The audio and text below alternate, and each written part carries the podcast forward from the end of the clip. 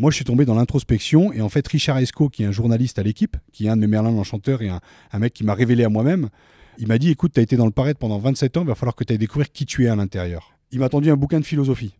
Donc moi, je suis pas tombé dans la coke, dans l'alcool, dans la clope et dans le cul. Je suis tombé dans la philosophie, la psychologie, la psychanalyse et la mythologie.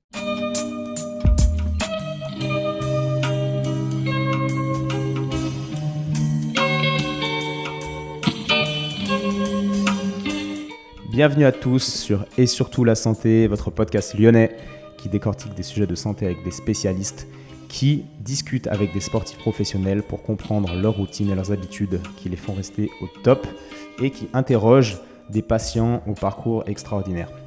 Donc aujourd'hui, on est avec Raphaël Poulain euh, en direct de Paris, on s'est encore délocalisé et on est euh, avec quelqu'un qui ne rentre pas vraiment dans les catégories que je viens de vous citer. Donc Raphaël est ancien rugbyman du Stade français, euh, que vous connaissez peut-être grâce à son livre que j'ai lu, adoré, et c'est pour ça que je suis là aujourd'hui, qui s'appelle Quand j'étais Superman. Donc parcours extrêmement intéressant qui il peut rentrer aussi dans la case des patients aux histoires extraordinaires, vous verrez. Donc épisode extrêmement intéressant, je vous cache pas que c'est euh, bah, l'épisode que j'ai préféré tourner, c'est celui qui m'a mis la plus grosse claque, c'est celui qui m'a le plus chamboulé émotionnellement si vous voulez et je pense que vous allez vite comprendre pourquoi. Donc avant de retrouver Raphaël, euh, petit message pour tous ceux qui me suivent sur Instagram, petit à petit, euh, je vais probablement quitter ce réseau euh, que je trouve de moins en moins pertinent, de plus en plus superficiel. Donc, j'ai créé une newsletter à laquelle vous pouvez vous inscrire sur le site etiennebulidon.com et dans laquelle vous trouverez ben, toutes mes réflexions, toutes mes, je vous partagerai mes recherches, des choses beaucoup plus profondes que ce qu'on peut voir sur des posts Instagram dans lesquels on est limité en nombre de caractères. Voilà pour le petit message. Alors, pour ce podcast, petit conseil, euh, installez-vous dans un fauteuil, essayez de ne pas faire trop de choses en même temps. Je sais que c'est le principe du podcast, pouvoir faire d'autres choses pendant qu'on écoute, mais là, euh, je crois que ça vaut le coup de se poser, d'écouter et euh, de laisser son cerveau travailler après tout ce que vous allez entendre. Bonne écoute et à très bientôt. On retrouve Raphaël Poulain tout de suite.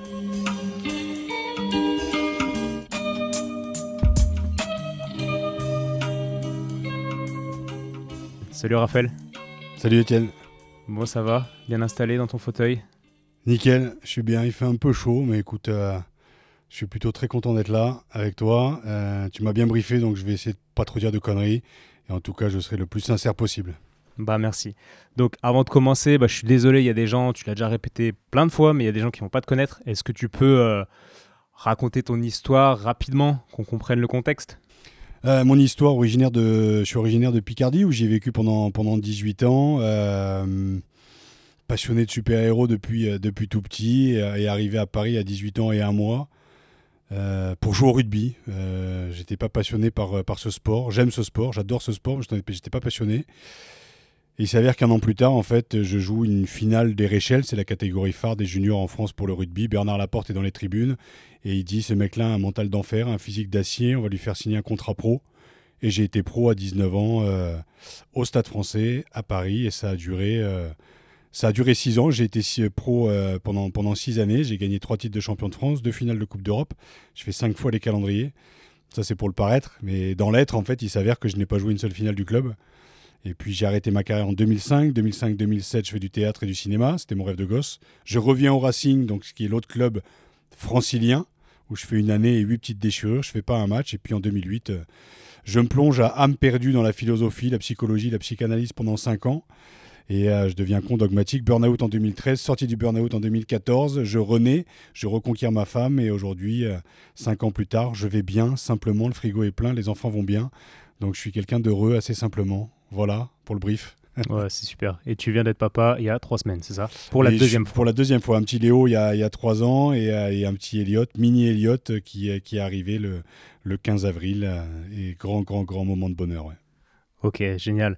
Du coup, on va reprendre un peu à la base, enfin pas la toute base non plus, mais euh, tu racontes dans ton livre, alors pour ceux qui écoutent, euh, bah, Raphaël a écrit un livre qui s'appelle Quand j'étais Superman, que j'ai lu, que j'ai aimé, et c'est pour ça que je suis aujourd'hui euh, bah, en face de Raphaël. Et donc tu racontes dans ce livre que tu arrives au stade français bah, 18-19 ans, et que trois ans avant, tu étais dans les champs de betteraves pour gagner de l'argent, essayer de, d'avoir des, de payer tes vacances. Quoi. Puis tu arrives au stade français, tu gagnes de l'argent. Comment ça se passe, la transition? Très, très, très, très rapidement et très, très bizarrement. Oui, comme tu le dis, j'ai enlevé des betteraves montées dans les champs pour m'acheter un casque de mobilette en 96. Et euh, 98, je passe mon bac, le stade français m'appelle, je fais des détections. Euh, à Jambouin, donc l'ancien Jambouin. Il y a mon père qui est là et mon meilleur ami. L'entraîneur vient me voir à la fin de l'entraînement et il me dit écoute, faut que tu passes ton bac d'abord parce que euh, parce qu'on ne prendra pas sans le bac. Je rentre dans les vestiaires, euh, un peu paniqué et super motivé surtout parce que Paris me fait rêver. Pour moi, c'est c'est la Tour Eiffel, c'est le salon de la maquette et euh, les tournois des cinq nations au Parc des Princes, qui est un stade qui est juste à côté de là où je m'entraîne justement ce jour-là. Et en fait, l'entraîneur va voir mon père et mon meilleur ami et il dit, mais on le prend avec ou sans le bac, il est énorme, on n'a jamais vu ça, il fait 92 kilos, il va, il va à 10 000, euh, il a pété deux clavicules, donc on le prend avec ou sans le bac. Donc je remonte dans l'espace de mon père, direction Picardie, pour, euh, pour réviser mon bac. Et en fait, mon meilleur ami me glisse à l'oreille, ils te prennent avec ou sans le bac. Donc j'ai pu rien branler pendant 15 jours. J'ai eu mon bac et je débarque en septembre 98 euh, à La Défense, dans un petit appart de 14 mètres carrés. Et un an plus tard, je suis rugbyman professionnel. Donc tout va très très vite. Euh, je suis très très fort techniquement, euh, physiquement, pardon, mais techniquement, j'ai pas les bases. Donc je suis lancé à corps perdu dans le rugby pro. Bernard Laporte me dit qu'avec 100 kilos, je serai le meilleur. Donc en un an, je prends 8 kilos de muscle sans, sans me doper, donc de 98 à 99, sans me doper. Et j'arrive septembre 99. Je remplace en fait Christophe Dominici qui est parti en Coupe du Monde et je suis à l'aile du stade français et euh, je touche 10 euh, 000 euh, francs à l'époque, ce, qui est, ce qui est assez gaillard et j'ai mon petit appartement et je viens d'avoir 19 ans. Petit appartement en face de la défense, alors c'est ça que tu l'écris dans le livre Ou ça, ça change de la, de la campagne bah, picarde T'imagines, mais je pense que c'est ce qu'on appelle l'individualisation. C'est le moment où, euh, où euh, le conte de fées euh, démarre. Tu pars de chez tes parents, tu découvres Paris, tu découvres le monde, tu découvres les carbonara, tu découvres les pizzas et tu découvres ce petit appartement avec un mur vert Espérance de 14 mètres carrés à vue, sur l'arche de la Défense, un cimetière, une autoroute et une fac où je vais pas. Alors que pendant 18 ans, je me levais, j'avais mon marronnier centenaire, j'avais mon, jardin potager, j'avais le clocher que j'y vois encore là. Si je ferme les yeux, le, clocher avec les, ma petite école communale, ça voilà, tu as une espèce de rituel pendant 18 ans. Et puis, euh, à 18 ans et, un mois, tu te retrouves euh, au milieu de la capitale, euh, capitale du monde occidental avec ses 3 millions de carnassiers. Et toi, tu es un petit puceau, un petit puceau picard. Moi, je n'étais plus puceau à l'époque, mais si, c'est ça, c'est un petit un gamin débarquant de Picardie, quoi. Un village de 700 pélos. Et du jour au lendemain, tu te trouves dans la capitale du, soi-disant, du monde occidental. Ça a été un, un choc, ouais, un vrai choc psychologique, ouais. Ouais, et du coup, ouais, c'est vrai que t'es plus puceau, t'en parles dans le livre de, de, ce, de, cet épisode de 5 minutes au fond du jardin. Mais on va pas en parler, c'est pas le sujet. Mais si, si, si, mais tu on en parle. en parler. Mais si, parce que tu sais, euh, dans, dans, le livre et des conférences que je fais aujourd'hui, c'est une vraie volonté de désacraliser un petit peu euh, le masculin qu'on nous a vendu depuis tout petit. Tu vois, as, Etienne, t'as 30 ans, j'en ai 39 bientôt. Qu'est-ce qu'on nous a vendu depuis tout petit Être le plus grand, le plus fort? Euh, moi, j'ai été pas élevé au porno, mais j'ai été élevé au porno aussi en VHS avec Canal. j'ai pas eu d'éducation sexuelle, donc je suis élevé à ça, je suis élevé à la performance et en fait, ce que je raconte dans le bouquin, et je le dis aussi en conférence, c'est que euh, bah ouais, à 15 ans, je me fais dépuceler dans le fond de mon jardin en 5 minutes chrono, complètement bourré à 6 heures du matin. Et dans le rugby pendant des années, pour, être, pour montrer euh, que j'avais été grand et que j'avais été fort, j'ai raconté que j'avais mis une demi-heure, que j'avais régalé la convive de toutes les positions, alors qu'en 5 minutes, j'avais balancé la purée avec une mimole de fin de soirée. Donc, ce que j'aime bien, c'est pas de me foutre de la gueule du système dans lequel on m'a mis, mais c'est de me foutre de moi-même aussi, de l'homme que je suis devenu, de la caricature d'homme que je suis devenu à travers le rugby. Et cette anecdote, elle fait partie aussi de ma vie parce que parce qu'on m'a vendu euh, une performance physique à travers le cul, à travers euh, la muscu, à travers euh, la préparation physique. Mais en fait, c'est un putain de cliché qui en fait t'empêche, dirais, de de vivre tes émotions, de vivre des échecs, de vivre l'aveu de faiblesse. Et donc si, elle est importante cette anecdote. Ok, ouais. Non, c'est vrai qu'elle est importante, surtout quand on, on entend de quelqu'un comme toi qui, qui, voilà, physiquement et puis d'un point de vue charisme, tu t'en imposes.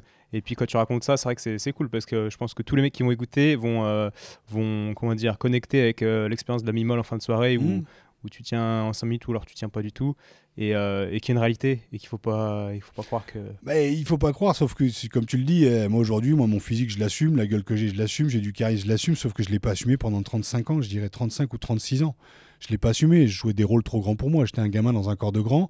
Sauf que, et on fait tous ça, nous les hommes, euh, voilà, on rentre dans des clichés, euh, dans des espèces de clichés masculins d'être le plus grand, le plus fort. J'ai fait, c'est pour ça que je racontais au début de, au début de notre entretien, j'ai fait cinq fois les calendriers, quoi, alors que je suis quelqu'un d'hyper pudique. Mais pour appartenir au groupe des forts, pour appartenir à, ceux qui tiennent le flingue et pas ceux qui creusent, ben, j'ai été une caricature de moi-même, à essayer de vendre un fantasme, alors que la réalité, c'est, c'est qu'on est tous humains et voilà, on chie comme tout le monde, sauf qu'il y a des moments où ben, il arrive de péter plus haut que son cul pour essayer de, de bien se faire voir, quoi. Et on le fait tous. Et donc, c'est ce que tu as fait quand tu es arrivé. Déjà, sportivement, quand tu arrives à Paris, est-ce que tu confirmes euh, le potentiel que Bernard Laporte voit en toi, etc. Comment ça se passe les premières années euh, de rugby? Ah ouais, ouais, tout va très vite. Je me souviens d'un premier match à Grenoble, mon premier match télévisé euh, sur Canal+, où je suis élu homme du match. Donc, on m'attendait pas à ce niveau-là. On m'attendait pas. On a... je fais partie de la première génération des gabarits de plus de 100 kilos à l'aile. Tu avais Aurélien Rougerie, il y avait Yaya Largué, un pote, et il y avait moi, et on faisait 99-100 kilos, et on allait très très vite. Sauf qu'eux avaient la technique, et moi, j'avais pas la technique. Mais euh, j'étais au Stade français, le Stade français aussi se découvrait professionnel. Le Stade français, c'était le début des, années glorieuses du Stade français. J'arrive en 98, le Stade français vient d'être champion. Je suis champion de France Réchelle et en 99, je signe mon contrat pro et on est champion de France directement en 2000. Donc tout va super vite. Et en fait, les espoirs que l'on fonde sur moi euh, sont légitimes parce que j'ai une place au sein de l'effectif professionnel du stade. Sauf que tout va très vite et trop vite le fait de prendre 8 kilos de muscle en un an sans est une connerie phénoménale parce que au bout de 6 matchs très très bons, selon les dires de, des journaux et de Bernard, Laporte, ben au bout de 6 matchs, je me pète une épaule. Et au bout de 6 mois, je reviens de mes rééducations et je me pète l'autre épaule. Et en fait, la machine s'enraye très rapidement et moi, je m'accroche à ce physique parce que je crois en ma figure tutélaire qui est Bernard Laporte, qui n'est plus mon père, mais qui est Bernard Laporte, mon entraîneur, qui m'a dit qu'avec 100 kilos, je serais le meilleur. Donc pour moi, je me fous sous les barres de muscu, il faut que je fasse absolument 100 kilos. Ce qui est une énorme connerie parce que je pense aujourd'hui, avec la maturité et le recul, qu'à 95 kilos, j'aurais été bien meilleur. Et tu penses que c'est le fait d'avoir pris trop de muscles, d'avoir été trop puissant, peut-être avec des muscles plus plus puissants que ce que ton squelette est un peu. Euh, moi, j'ai l'anecdote là où tu te pètes l'humérus quand tu fais un bras de fer à HEC. Donc pour ceux qui écoutent, c'est que tu vas faire un bras de fer avec un mec pour faire gagner je sais pas quoi si quelqu'un te bat. Et euh, il s'avère qu'en faisant le bras de fer, ton numéro se pète. Et après, le mhm. chirurgien t'explique que tu as, des muscles de taureau sur un, sur un corps d'humain. Et, euh, et, ça, tu penses que c'est un peu ça qui a fait que tu t'es blessé C'est que tu t'es chargé, chargé en muscu Il y a beaucoup de, il y a beaucoup de facteurs. Euh, il y a beaucoup de facteurs. j'appelle il y a un facteur qui est essentiel, ce que j'appelle la motivation extrinsèque. La motivation extrinsèque, c'est la motivation adolescente. C'est une motivation qu'on retrouve en entreprise et dans le monde du sport. C'est qu'il faut toujours qu'on prouve inconsciemment à papa, à maman ou à la société qu'on est capable d'être fort. Donc on ne va pas chercher en nous la vraie motivation, ce qu'on appelle le flow, quand tout est bien équilibré. Non, non. Moi, j'étais surtout dans cette motivation-là extrinsèque à vouloir prouver que j'étais capable d'être grand, d'être fort, de prouver à mes parents, donc de porter mes parents, de porter le monde. C'est pour ça que j'ai écrit un bouquin qui s'appelle Quand j'étais Superman.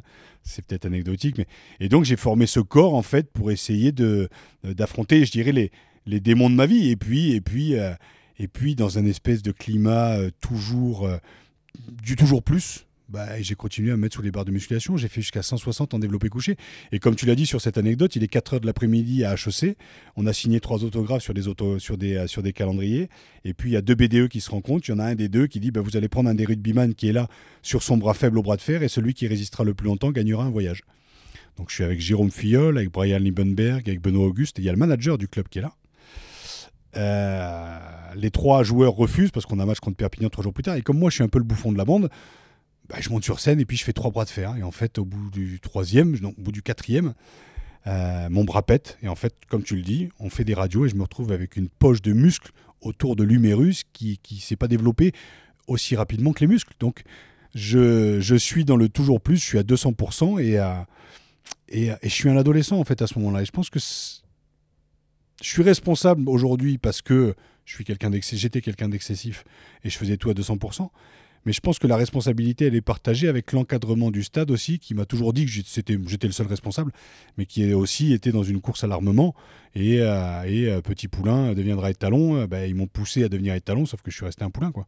Ouais, parce que ça arrangeait quand même un peu tout le monde, le fait que tu aies une grande gueule, que tu fasses marrer tes collègues en soirée, que tu que, voilà que, tu sois là présent euh, c'était un rôle aussi qui, qui convenait à, l'équipe non? Dans tout oui mais dans tous les dans tous les je dirais dans toutes les équipes il y a toujours un bouffon et moi je l'accepte aujourd'hui parce que c'était mon rôle parce que j'ai pas joué les finales mais je sais que Euh, je pense que j'ai apporté de ce que j'étais euh, voilà, sur le bord du terrain et aussi sur le terrain, parce que je jouais quand même la plupart du temps, je jouais les trois quarts des matchs euh, de, mon club et je me pétais toujours avant la, avant la finale. Et dans un bus de rugbyman, c'est un petit peu comme, comme dans la vie, il y a tout. Tu montes dans un bus, as, au premier loge, tu as les managers, puis derrière, tu as l'intendant. C'est celui qui te lave le short et sans qui tu jouerais à poil. Et puis plus tu avances, ben, plus tu as les introvertis, on va dire, les piliers, les talonneurs, les deuxièmes lignes. C'est ceux qui ferment leur gueule, mais les plus compétents. C'est-à-dire que c'est ceux qui mettent la tête là où tu mettrais pas les mains. Et plus tu avances vers le fond du bus, plus il y a les extravertis, tu vois, les, les petits cons. Moi, en fait, dès le début, j'étais au fond à droite. J'ai toujours été au fond, j'ai toujours fait le con, j'ai toujours fait marrer tout le monde, mais depuis tout petit. Depuis, que je suis petit, depuis que j'ai 3 ans, je soulevais le canapé du salon, je foutais le chat dans le feu. J'ai toujours fait le con pour faire marrer. Mes sœurs me déguisaient en travelot à 6 ans pour faire marrer la famille. Donc j'ai toujours eu ce rôle de bouffon. Le problème, c'est que quand le masque tombe, qui est tombé, on en parlera après, mais quand mon masque est tombé en, 2000, euh, en 2013, ben quand tu es un clown, en fait, il n'y a rien de pire qu'un clown. Le clown fait marrer tout le monde, mais quand le masque tombe, il n'y a rien de plus triste qu'un clown, en fait. Et moi, mon masque est tombé en 2013, on en parlera. Mais en attendant, là, à ce moment-là de ma vie, je suis au fond du bus, je fais marrer tout le monde, et, c'est une espèce de dynamique, de surenchère, de conneries, de, de, qui m'amène à être une caricature de, une caricature de moi-même. Ouais, ben, on, va en parler assez vite parce que c'est, je pense, ce qu'il y a de plus intéressant, justement, ce masque qui tombe. Tu peux raconter un peu ce qui fait tomber le masque, comment ça se passe? Alors, il y a plusieurs étapes. Il y a, il y a plusieurs étapes. Il y en a un, il y a déjà un masque qui tombe, c'est en 2005 quand, euh, quand j'arrête ma carrière au Stade français le 11 juin 2005. Il est 23h45. On vient de perdre cette finale contre, contre Biarritz. Et, euh, et en fait, je décide d'arrêter le rugby. À 28 ans? Là, j'ai 25 ans. 25. 25 ans. Et en fait, qu'est-ce que je vais faire de ma vie? J'avais donné 6 années au stade, j'avais laissé une couille, j'ai laissé un bras, je laisse deux épaules, des chevilles, des muscles en pagaille, tu vois, péter. Donc, euh, je décide d'arrêter le rugby. Pourtant, il y a Clermont qui me veut pour 15 000 balles et l'appart, Perpignan qui me veut pour 15 000 et l'appart, mais je décide d'arrêter sur un coup de tête parce que mais heureusement d'ailleurs que j'ai arrêté parce que sinon j'allais me tuer, je pense. Et là, je pars à faire du théâtre et du cinéma, mais plus en quête de lumière. Je reviens après au Racing et j'arrête définitivement ma carrière de rugbyman à 28 ans. Là, c'est quelque chose qui est assumé. Qui est assumé dans le sens où symboliquement, je dis merde à mes parents, je m'envole. Sauf que rien n'est assumé du tout. Quoi. Je ne sais pas, je sais pas ce que je vais faire de ma vie à ce moment-là. Et, euh, excuse-moi, je te coupe. Tu dis en quête de lumière. Qu'est-ce que tu appelles euh, bah, je suis extraverti. Moi, je suis, je suis, je suis quelqu'un qui, voilà, qui a besoin de lumière. Je suis un lion. Euh, j'ai toujours voulu faire du théâtre depuis tout petit. Donc, euh, je, tu sais, dans le, il y a ce qu'on appelle le profil nuance. J'avais découvert ça en coaching mental. C'est que euh, tu as le rouge et le jaune. Tu imagines le rouge et le jaune sur ton côté droit et le vert et le bleu. Le vert et le bleu, ce serait plus l'introversion et le rouge et le jaune, l'extraversion. Et moi, en faisant ce test de ce qu'on appelle le profil nuance, c'est qu'on te pose 28 questions. Et en sortant de ces 28 questions, tu as un diagramme avec ces quatre couleurs. Le rouge, j'étais à 200%, le jaune, j'étais à 200%, le vert, j'étais à 200% et le bleu à 2%. Et en fait, le bleu qui correspond à quoi, tu dis? Alors, le rouge, c'est le sanguin. Pour moi, alors quand, quand, je fais le débriefing avec le coach, le coach me dit c'est quoi pour toi le rouge? Je dis ben, le rouge, c'est le, c'est le sanguin. Le jaune, c'est quoi? Ben, C'est la reconnaissance, 200%. Le vert, c'est la famille, 200%. Et le bleu, c'est la structure et l'autorité, 2%. Et je fais ce test-là en 2009, donc au milieu de mon introspection philosophico-psychanalytique. Je fais cette formation de coach mental en 2010, j'ai 29 ans. Et en fait, en sortant de là, je me rends compte que je suis hyper extraverti. Donc, je suis hyper jaune, je suis hyper rouge, je suis sanguin. Je... Et puis, je sais pas trop où je vais à ce moment-là de ma vie. Et puis, le coach, il me dit bah, écoute, euh, le principe du coaching mental, c'est de t'apprendre à baisser un peu du rouge, baisser un peu du jaune, baisser un peu de vert, et puis en fait devenir indépendant, devenir responsable, donc mettre du bleu, parce que l'autorité ça fait du bien, mais c'est l'autorité qu'il va falloir que tu t'apportes à toi-même. Chose que j'ai toujours refusée depuis tout petit. Donc je commence, grâce à cette formation de coach mental, à prendre conscience de mes blessures, à prendre conscience du pourquoi, du comment je me suis blessé. Le rapport à l'autorité, le rapport au cadre, le rapport à la structure, chose que j'ai toujours refusée. Tu peux développer ça? Qu'est-ce que, tu te dis à ce moment-là sur le rapport, euh, le lien que tu fais entre tes blessures et, ce test-là et cette réflexion du moment? Ah ben, En fait, c'est toute la formation de coach mental qui est hyper intéressante parce que quand j'arrête la formation, je me dis mais où, où vous étiez les gars pendant quand j'avais 19-20 ans quoi? Parce que les mecs me disent déjà, on va travailler ensemble pour que tu comprennes un peu que le cerveau est tout aussi, important que le corps. Mais moi, pendant 27 ans, j'avais été que dans le corps. On m'a jamais appris à penser par moi-même. Donc, cette formation de coach mental, ça rappelle à, la psychologie dans notre monde occidental. Je m'explique. Euh, le suicide dans la religion catholique n'est pas pardonné. Parce que c'est tu penses par toi-même. Bon, certes, tu es fou, tu penses par toi-même, mais tu décides de te suicider et c'est pas Dieu qui te dit comment penser, comment réagir. Quand tu parles de psychologie, au-delà du sport, même dans le monde occidental ou en France en tout cas, Les gens te disent ah mais non mais la psychologie non mais moi ça non c'est pas mon truc euh, ça fait toujours peur la psychologie. Parce que la psychologie comme la philosophie et la psychanalyse t'apprend à penser par toi-même.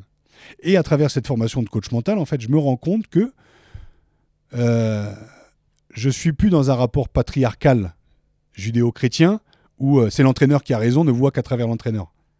Motivation extrinsèque ne voit qu'à travers ce que tu as au-dessus de toi tu vois c'est Dieu c'est le, le, patriarche c'est le c'est ce qu'on vit c'est et j'apprends à trouver ma motivation extrinsèque grâce à, intrinsèque pardon, grâce à cette formation de, de, coach mental. Et en fait, je me rends compte de tout ce qu'on m'a vendu depuis tout petit. Et je commence à me désolidariser de ce que m'a vendu la société pour apprendre à penser par moi-même. Et qu'est-ce qui naît alors de ça? Quelles sont tes motivations euh, intrinsèques Alors à ce moment-là, c'est, je suis dans une introspection, c'est-à-dire que je, j'ai besoin, en fait, je dirais, de déstructurer le monde qu'on m'a vendu le monde occidental qu'on m'a vendu depuis tout petit. Donc le monde, euh, le monde masculin, patriarcal, euh, de la, consommation, de... la virilité, pourquoi on consomme, pourquoi on essaye toujours de se remplir de l'extérieur, parce qu'en fait on a peur de notre vie d'intérieur, qui est en fait abyssale quand il n'est pas accepté, mais quand il est accepté, devient son jardin d'Éden. En fait, Dieu, il est jamais, il est pas à l'extérieur, il est en toi, il est en moi, il est en chacun de nous, mais c'est un Dieu humain. C'est qu'on a la capacité de faire énormément de choses. Le problème avec, avec cette capacité, c'est qu'on détruit le monde et on se détruit soi-même.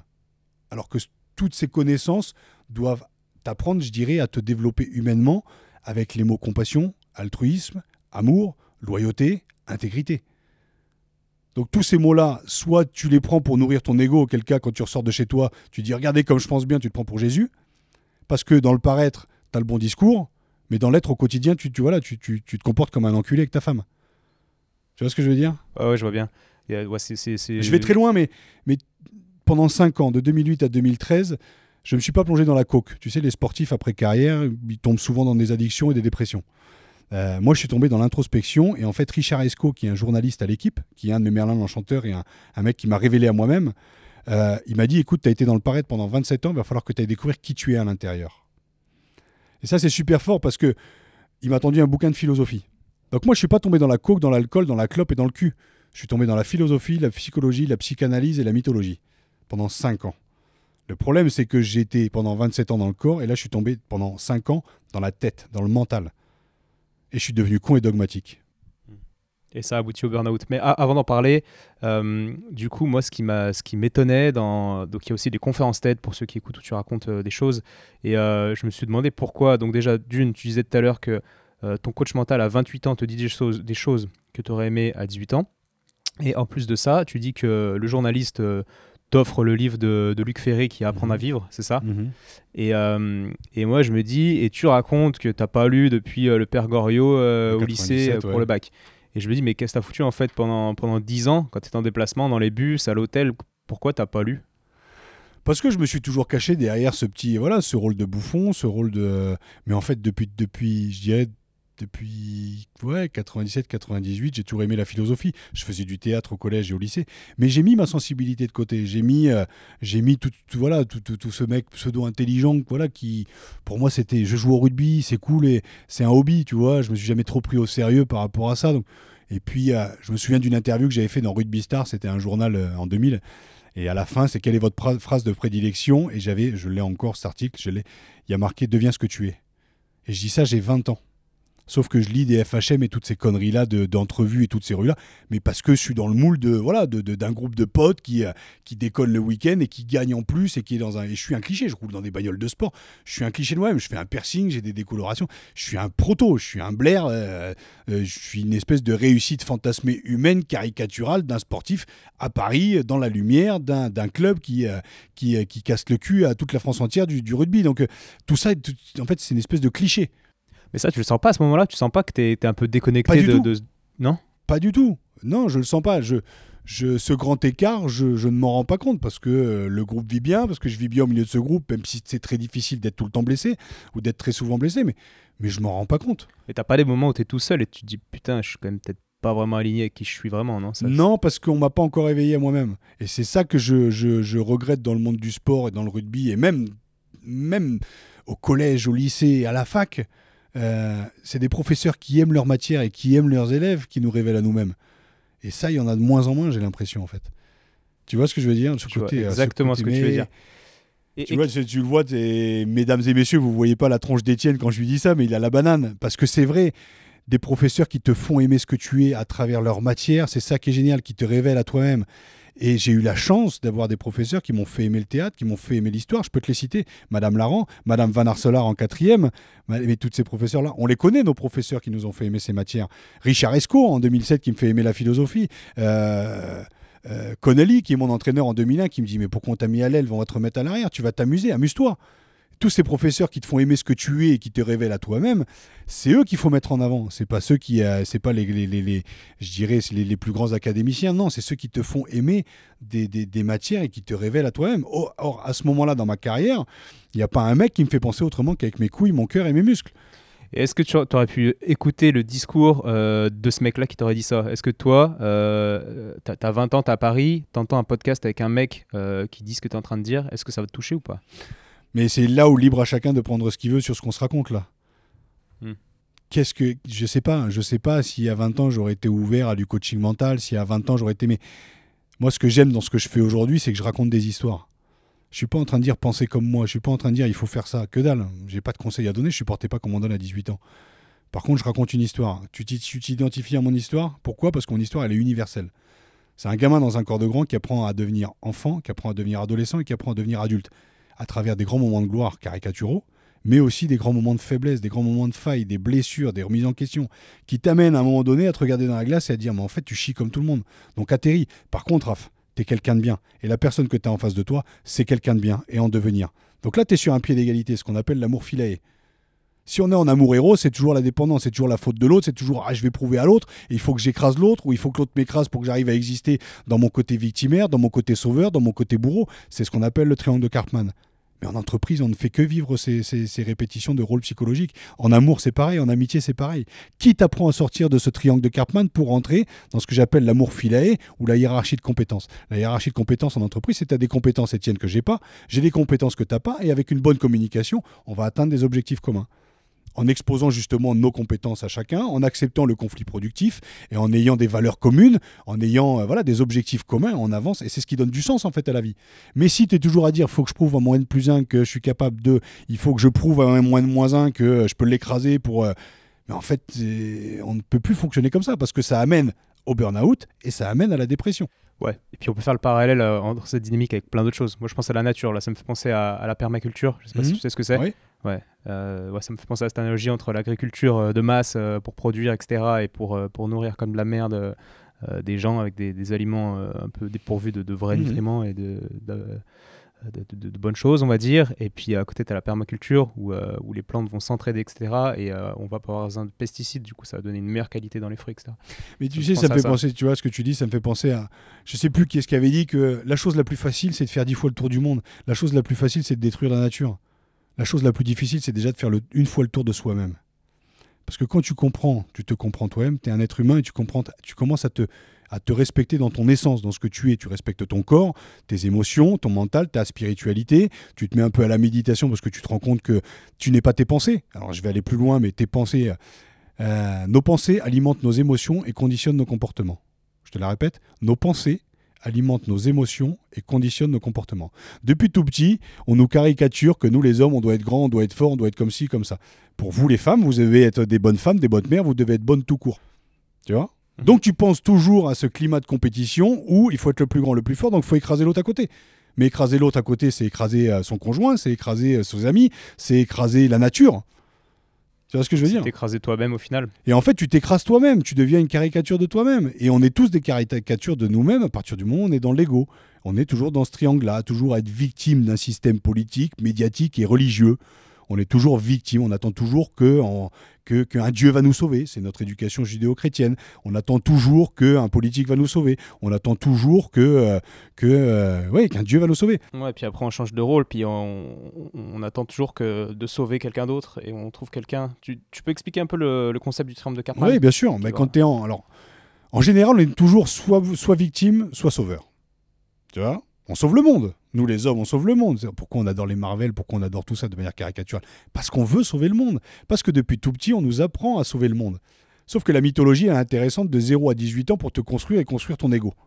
Mais à partir de 18, 19, 20 ans, tu deviens adulte, ou tu deviens adulte en devenir. la mythologie doit te nourrir spirituellement pour devenir une belle personne avec toi-même et avec les autres. Bon, ça, c'est le côté sauveur. Le problème, c'est qu'on est resté sauveur primaire. Je vais sauver le monde. Le problème, c'est qu'en voulant sauver le monde, tu vas imposer aux autres ta réalité, tu vas devenir leur bourreau sans t'en rendre compte. Donc ça, c'est un peu ce que tu as fait quand tu as découvert la, philosoph- la philosophie. Mais T'as en fait, imposer un je voulais sauver le monde. Ouais. Donc, en entreprise, je faisais des conférences, donc tout le monde me regardait comme Jésus. Il y avait des larmes à la fin. Sauf que je me comportais comme un connard à domicile avec ma femme. Est-ce que c'est la période où, euh, où tu fais une, euh, une vidéo qui a fait pas mal de vues sur YouTube, où, où tu parles à, à des jeunes rugbyman? Ouais, cette, cette, cette vidéo, c'est en avril. C'est marrant parce que cette vidéo, est en avril 2013, où euh, je suis à la fin de mon introspection. J'ai vraiment l'impression d'avoir compris quelque chose. Sauf que ça n'est que de la théorie. Et cinq mois plus tard, ma femme, elle m'a dit Bah ouais, t'as le bon discours avec les autres, mais avec moi, tu t'es comporté comme un connard, c'est fini.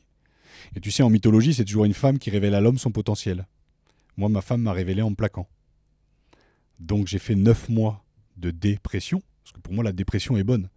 Quand tu es constamment sous pression, une fois de plus, depuis tout petit, et pour vous, mesdames, depuis toute petite, ben, tu arrives à dépression. C'est qu'en fait, tu lâches la pression de tous ces clichés qu'on nous a vendus, d'être grand, d'être fort, et j'insiste là-dessus, d'être une bonne mère, d'être une bonne femme. C'est tous ces clichés à la con qu'on nous a vendus, qui t'empêchent d'être faillible, qui t'empêchent d'être humain.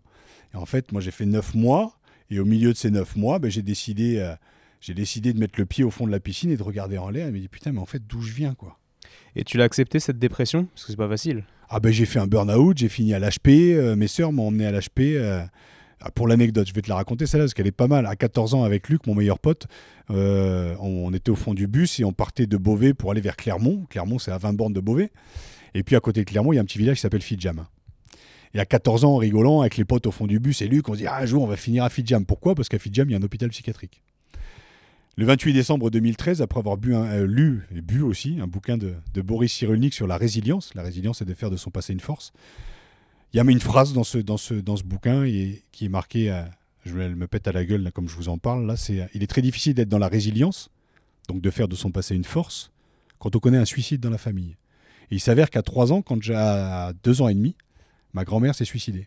Et que de ce jour-là, j'avais euh, quelque chose qui s'est enclenché pour moi. Et en lisant cette phrase, j'ai une lance qui me transperce, je ne peux plus respirer, je suis au fond de mon lit. Mes sœurs m'emmènent à l'hôpital psychiatrique de Fidjam le 28 décembre 2013. Et je sais que je suis mort d'une partie de moi-même ce jour-là. Mais pour renaître après. Tu as la mort et la renaissance. Le phénix, c'est ça. La mort et la renaissance de Jésus, c'est juste mourir d'une partie de soi-même pour rentrer dans un mode adulte, responsable, une vraie, philosophie de vie, avec euh, un véritable amour, euh, de s'accepter avec ses forces et ses faiblesses. Mais c'est un chemin. C'est-à-dire que moi, le jour où je découvre la philosophie en 2007, pour moi, c'est révolutionnaire. Mais entre 2007 et 2017, le jour où je m'envole de chez mes parents symboliquement, j'ai mis 10 ans à équilibrer le corps et l'esprit. Et c'est la phrase de Boris Cyrulnik qui, qui, qui vient résonner en toi et qui déclenche tout? Oui, mais qui déclenche, c'est l'arbre qui cache la forêt, qui déclenche tous les rôles que j'ai pu jouer dans mode sauveur pour sauver mon père, pour sauver ma mère, pour sauver la vie, pour sauver le monde, pour sauver, pour, pour sauver tout ça, quoi. C'est tous les gens que j'ai voulu sauver, en fait. Mais avant de vouloir sauver le monde, il faut déjà te sauver toi-même. Sinon, tu te dis, tu imposes aux autres ta réalité. Tu veux sauver le monde, mais, mais c'est caricatural. Sauve-toi déjà toi-même. Apprends à te connaître. Apprends à t'accepter avec tes forces et tes faiblesses. Vois le mal que tu as pu faire autour. Et donc, quel conseil plutôt pragmatique tu donnerais à quelqu'un euh, euh, qui a envie de se connaître? Tu lui dirais de, quoi- de faire quoi? Je sais que tu n'aimes pas donner de conseils mais raconter des histoires, mais tu as peut-être des, des petites pistes à donner, non? La vie, elle est faite de. Je pense que la vie, elle est faite de signes. Euh, moi, on, m'a permis d'ouvrir une porte qui est la porte de l'âme, je dirais, la porte de la, de la, de la connaissance et je dirais de la conscience. J'étais inconscient pendant 28 ans, mais j'ai ouvert la conscience, mais ça demande à remettre en question un système. Aujourd'hui, on remet en question un système en, étant en colère. On est en colère, regarde tous les gens qui sortent, on est en colère avec nos femmes, on est en colère avec nos hommes, on est en colère avec le monde entier. Mais après, après la colère, il y a la tristesse de se rendre compte que tu es responsable de ce qui arrive. On est tous individuellement responsables de ce qui se passe collectivement. Donc après la colère et la tristesse, change, accepte de changer pour changer le monde. Parce que si tu changes pas, tu peux pas demander aux autres de changer. Donc c'est bien beau de descendre dans la rue, de dire que c'est de la faute de Macron et tout ça. Et dire, eux, ils profitent d'un système, ils sont dans ce système-là. Ce système-là, c'est comme le système médiatique, il est obsolète. Comment en créer un autre? En faisant des podcasts. Comment en créer un autre? En se donnant la parole les uns les autres et en montrant qu'il y a énormément de choses qui sont en train de se faire. Parlons de Pierre Rabhi, mettons en avant un Pierre Rabhi plutôt qu'un mec qui va, qui va être milliardaire. Tu vois, un mec comme, comme, euh, voilà, comme beaucoup de sportifs aujourd'hui qu'on met sur des piédestals, alors qu'ils incarnent de moins en moins les valeurs du sport, qui est le principe de participer, le principe de, de s'élever spirituellement, parce qu'un champion, euh, tu vois, c'est plus vite, plus haut, plus fort. Il y a plus vite, c'est physiquement, plus haut, c'est de s'élever spirituellement, et plus fort, c'est d'être plus fort que ton ego. Mais en fait, on nous a vendu un plus vite, plus fort, plus grand, c'est d'être le plus vite, d'être le plus fort physiquement, et ça n'est que physique. Mais on a une âme, en fait, on a juste une manière, on peut arriver à penser par soi-même. Mais ça demande du courage. Ça demande du courage de pas dégueuler sur sa femme, de pas dégueuler sur ses gamins, de pas dégueuler sur le système qu'on a face à nous, mais de se regarder en face et se dire qu'est-ce que moi je peux apporter au monde? Qu'est-ce que je peux apporter au monde? Ma colère, tout le monde le, tout le monde sait le faire, c'est bon.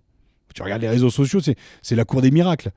Qu'est-ce que moi je peux apporter au monde aujourd'hui de positif?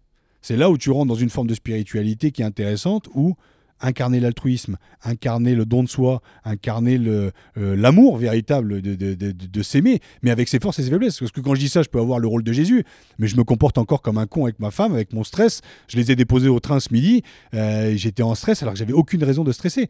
Mais au moins, j'en suis conscient, c'est-à-dire que ce stress-là va pas rester pendant des mois et des mois. Je vais m'améliorer chaque jour un peu plus. Ouais. Alors qu'avant, tu étais complètement inconscient de tous ces comportements. Oui, oui, comme tu me, tu me demandais, tu me disais, mais à un moment, tu n'as pas été conscient de tout ça. Tu n'es pas conscient. Quand tu es dans un système, tu n'es pas conscient. En fait, tu n'en es conscient qu'au moment où le système te recrache. Hmm. Ouais. Et, donc aujourd'hui, comment tu incarnes un peu tout, toutes ces nouvelles valeurs qui, qui, ont, qui, ont, mûri, qui en toi, on va dire, mais qui ont, mûri, qui ont mûri? Euh, tu parles de Pierre Rabhi, par exemple. Est-ce hmm. que, est -ce que toi, c'est quelque chose qui te touche? Est-ce qu'au quotidien, tu vas vraiment agir, à l'acheter aux petits producteurs, etc. Est-ce que tu as une démarche vraiment très cohérente par rapport à tout ça J'essaye déjà oui, euh, d'acheter bio, de faire le tri. C'est Pierre Rabadan, qui est, qui, est un de mes meilleurs potes, qui est un grand joueur du, du stade, qui m'a pris la tête pendant des années parce que j'étais fumeur, donc euh, qui a, je balançais mes go par terre. Donc, euh, après, il bosse à la mairie de Paris. Donc, mais, mais il a tout à fait raison et ça me fait chier de le dire, mais il a raison. Euh, pas de mégots par terre. Va pas prôner la santé physique si tu te files un paquet de clopes par jour. Donc j'ai arrêté de fumer au mois de janvier. Je me file une clope de temps en temps, mais j'ai arrêté de fumer. Euh, j'ai compris ma colère. Euh, et, puis, et puis mentalement, d'arrêter d'essayer d'imposer aux autres ta manière de penser. Tu l'expliques, tu la racontes, et puis il à chacun de prendre ce qu'il veut. Donc, moi, c'est au quotidien. J'essaie de m'améliorer. Comme je te dis, je sais que j'ai des comportements à la con. Maintenant, quand je m'engueule avec ma femme, ça dure plus 48 heures. quoi. Ça dure 48 minutes, puis on a la capacité de se regarder et de se dire, bah, c'est bon, on s'embrasse et on passe à autre chose. Mais c'est hyper important, parce que ça demande de se pardonner d'être un connard. Ouais, complètement. Mais comment ça s'est passé avec ta femme, justement, qui bah, je sais pas quelle a été son évolution, elle, de son côté, mais souvent ce qui se passe dans les couples, c'est qu'il y en a un qui, qui évolue, il, y a, voilà, il a des, des révélations, des, des, rencontres avec des, euh, comment ça, Merlin l'Enchanteur, etc. Mhm. Mais tu as l'autre personne dans le couple qui est, qui est pas dans cette démarche. Comment ça s'est passé dans, dans, ton couple? Moi, j'ai voilà, désacralisé le mot amour. Le, le, le, le, mot amour tel qu'on me l'avait vendu. L'amour héros, c'est la passion, c'est la destruction, c'est les rôles psychologiques que je te racontais tout à l'heure. C'est bourreau, sauveur, victime. Quand tu t'embrouilles avec ton mec ou avec ta nana, euh, c'est toujours ton bourreau t'es jamais bourreau de l'autre. Sauf que tu te rends pas compte le mal aussi que tu peux faire quand tu balances une connerie aussi que tu n'assumes pas. Euh, quand tu t'engueules, euh, voilà, les voilà, on s'entend pas. On ne s'entend pas justement. On ne s'écoute pas. Euh, Julie, je l'ai rencontrée, j'avais 28 ans, je venais d'arrêter le rugby, donc avec tout ce passif, tu vois, de blessures, mais pas encore de remise en question. Donc l'impression d'avoir vécu énormément de choses, déjà une vie entière. Et puis elle qui découvre Paris à 21 ans, parce que je la fais monter à Paris au mois de septembre, je la plaque au mois d'octobre, elle prend 20 ruptures dans la tronche en, en 5 ans. Donc elle prend toute l'introspection et aussi la petite mort du sportif qui est en moi. Elle, alors qu'elle ne m'a pas connu, connu. Donc elle prend toute la précarité en pleine tronche. Sauf que Julie est quelqu'un d'assez intelligente, mais qui a été aussi au bout de ses euh, comportements excessifs, comme on va tous et tout au bout. C'est qu'il y a un moment, bah, tu vas au bout de ton adolescence. Ou tu es dans le déni. Tout le monde ne va pas au bout. Oui, mais, ah, mais, si tout le monde va au bout en fait, de quelque chose, mais d'un comportement, pour pouvoir grandir, il faut mourir d'une partie de soi-même. Mais après, ça peut être dans la caricature de, de l'extraverti qui va au bout de la coke, au bout de l'alcool, au bout du cul, au bout du machin, ou dans l'introverti qui va au bout de, de son dogme avec de la religion, avec des bouquins, et puis en fait, t'en reviens de tout ça tu t'humanises quoi. Tu dis mais je vais encore aller au bout à essayer de à essayer d'imposer à ceux qui font du sport que ben non il faut que tu remplisses ton cerveau. Et puis ceux qui font du sport qui disent à ceux qui se remplissent le cerveau mais arrêtez de vous remplir le cerveau c'est de la connerie. Est-ce que l'équilibre il n'est pas entre les deux? Entre ben, se respecter physiquement mais aussi psychologiquement mentalement et spirituellement. Mais il faut en revenir de ces extrêmes. On a tous des extrêmes en nous. Donc euh, il faut en revenir pour trouver l'équilibre. C'est les religions t'apprennent ça. Les religions les bonnes pour moi la religion est bonne. Ce sont les religieux qui t'imposent le dogme mais les religions sont bonnes. Ça doit être un développement spirituel qui te permet de passer, une fois de plus, de la naissance à la mort en passant par les strates de l'enfance, l'adolescence, l'adulte. Et puis, euh, tu t'élèves, en fait. Tu deviens ton propre père. Tu deviens ton propre héros. Et c'est là où tu es quelqu'un de bien équilibré qui peut être, euh, qui peut apporter à la société. Ouais, je, suis- complètement d'accord euh, par rapport aux religions et, au fait que ce soit un facteur de développement personnel euh, et développement de l'âme, etc. Mais euh, j'aimerais revenir sur ma question parce que je suis pas, je suis pas assez euh, T'es pas satisfait, j'ai nourri de la réponse. ouais. Est-ce que ta femme, elle, a, a évolué dans, dans ton sens? Est-ce que, voilà, comme je te disais, souvent il y a une évolution de l'un euh, dans un sens et de l'autre pas forcément dans l'autre, ou alors pas d'évolution qui fait que, que ça que, que ça va plus. Et, et vous, comment vous avez fait pour vous rejoindre tout en évoluant? C'est oui, oui. euh, donc euh, je t'ai dit, Julie 21 ans, moi 28 ans, j'arrive à 33 ans, donc l'âge du Christ, où là elle me dit t'es devenu un gros con, c'est terminé. Euh, elle, elle va au bout de son truc après derrière. Elle va au bout de son cheminement, c'est-à-dire qu'elle me plaque et elle va au bout de ses excès. Et ça, je le, je le, je le garderai pour moi et pour elle, c'est notre intimité. Mais elle va au bout de ses excès. Et moi, j'ai vu le mal que j'ai pu lui faire. Un jour où, en fait, on est à Biarritz, je suis en train de la reconquérir, donc c'est un an plus tard. Et on est dans Biarritz, et, et là, c'est l'amour Eros, mais dans toute sa splendeur. Là, c'est le triangle de Cartman qui explose. C'est euh, Et tu t'es pris pour mon père. Et moi, je lui dis, tu t'es comporté comme une gamine, mais à se pourrir la gueule à 6 h du matin sur un banc, place de, place de Biarritz. Et puis là, tu as un gamin de 18 ans qui me reconnaît dans la rue, qui me dit Oh, Raphaël Poulain, génial, j'ai lu le bouquin, j'ai vu la vidéo, c'est super. euh, Est-ce qu'on peut faire un selfie? Et là, Julie se lève, sèche ses larmes, regarde le gamin et lui dit Si tu savais qui c'est ce connard de Superman. Et là, j'ai vu dans le regard de ma femme tout le mal que j'ai pu lui faire. Donc en fait, on a décidé, pas ce jour-là, mais un petit peu plus tard, de dire Bon, ben qu'est-ce qu'on fait? Soit on se sépare, auquel cas on n'essaie pas de comprendre un peu les rôles de chacun, qu'on a joué l'un pour l'autre. Soit, ben, septembre 2014, euh, tu veux bien remonter à Paris, Julie Ouais. Bon, elle a fait une mononucléose, donc ça veut dire que de, de chez ses parents, donc le corps voulait rester, mais l'âme voulait partir. Donc euh, je suis resté à son chevet pendant un mois, et au bout d'un mois, elle a vu que ben, j'arrêtais de me barrer tous les trois jours, donc elle m'a dit je peux peut-être compter sur lui. On est monté ensemble à Paris, et on a appris, on a appris dans l'expérience, en se foutant sur la gueule pendant 48 heures. Ces 48 heures sont devenues 48 minutes, et aujourd'hui, on a la capacité d'être beaucoup moins en colère l'un avec l'autre, parce que on est sur un pied d'égalité. Julie a 31, bientôt 30, elle a eu 32 là, j'en ai 30, bientôt 39. Mais on a décidé plutôt que d'aller chercher, d'aller voir ailleurs ou pendant une durée indéterminée, euh, ben on va se remettre ensemble et puis, euh, et puis on va prendre notre chemin ensemble, en se tirant l'un l'autre vers le haut. Et moi, je pense que je l'ai aidé à se sortir de ses addictions, parce qu'elle a eu beaucoup d'addictions aussi, une forte addiction. Et moi, elle m'a permis aussi de m'en sortir en me mettant un grand coup de pied dans les couilles, en me disant T'es devenu un gros con. Soit je lui disais bah, Écoute, va te faire foutre, puis j'allais voir ailleurs, et puis voilà. Soit je me dis voilà, je vais faire mon introspection pendant 9 mois, ma dépression, et en en ressortant, je sors grandi, je suis là, Julie, ton chevalier, à tes côtés, et on va avancer ensemble. Et elle, elle est ressortie de ça parce qu'elle avait vraiment fait de la merde. Elle est sortie de ça en, se- en- en s'excusant aussi parce qu'elle m'avait tout foutu sur le coin de la gueule en disant t'es devenu un gros con. Mais elle avait sa part de responsabilité. Donc on a appris à sortir du triangle de Cartman, qui est donc bourreau, sauveur, victime, en se disant bah ouais, ces dix dernières années, ou là sur ce coup-là, ces cinq dernières années, on était co-responsable des situations dans lesquelles on s'est mis. Donc excuse-moi, pardonne-moi, je te pardonne, on se pardonne et on avance. Et en religion, dans la religion catholique, pour conclure, la chose la plus dure, c'est le pardon. Parce qu'en général, qu'est-ce qu'on fait? Je te pardonne, mais je vais en garder un peu sous le pied, tu vois. Et dès que tu vas faire un écart, je vais te le foutre dans la gueule. Le pardon euh, euh, total, c'est la chose la plus dure que j'ai rencontrée dans ma vie. De pardonner à l'autre de t'avoir fait du mal, et surtout, le plus dur, c'est de se pardonner à soi-même d'avoir fait du mal à l'autre et qu'on ait permis de te faire du mal, de se faire du mal. C'est un voyage, c'est un putain de voyage, mais je te jure que quand t'en reviens, tu sais ce que c'est que ça veut dire le mot bonheur en fait. Ça me fait penser à ce que tu racontes dans ton livre où tu dis que les cicatrices euh, qui mettent le plus de, de temps à s'effacer ne sont pas celles euh, physiques, mais c'est les cicatrices psychologiques. Et pourtant, et pourtant, euh, les gens, euh, euh, dans ce qu'on vend dans les médias aujourd'hui, ce serait plus sur le matériel, sur le physique. Ah putain, il est revenu d'un, bras de fer, il est revenu d'un bras pété parce que j'ai le bras paralysé pendant huit mois. J'ai une couille qui a explosé. Ah, il en est revenu. Ah, il est revenu de ses deux épaules. Ah, il est revenu de son genou. Oui, mais en fait, ça c'est facile parce qu'à la limite c'est physique. Mais spirituellement, quand quand t'es quelqu'un qui est, moi, je, suis- je- je- enfin, les émotions, je m'en suis coupé, mais je suis quelqu'un qui est assez émotif. Euh, j'ai cette volonté de dire et de crier haut et fort que j'ai une véritable sensibilité, de plus en plus, et assumer. Parce que dans le monde du rugby, tu n'assumes pas ta sensibilité, parce qu'on a ce cliché de dire on n'est pas des PD. Et ce mot-là, je l'ai tellement entendu, mais.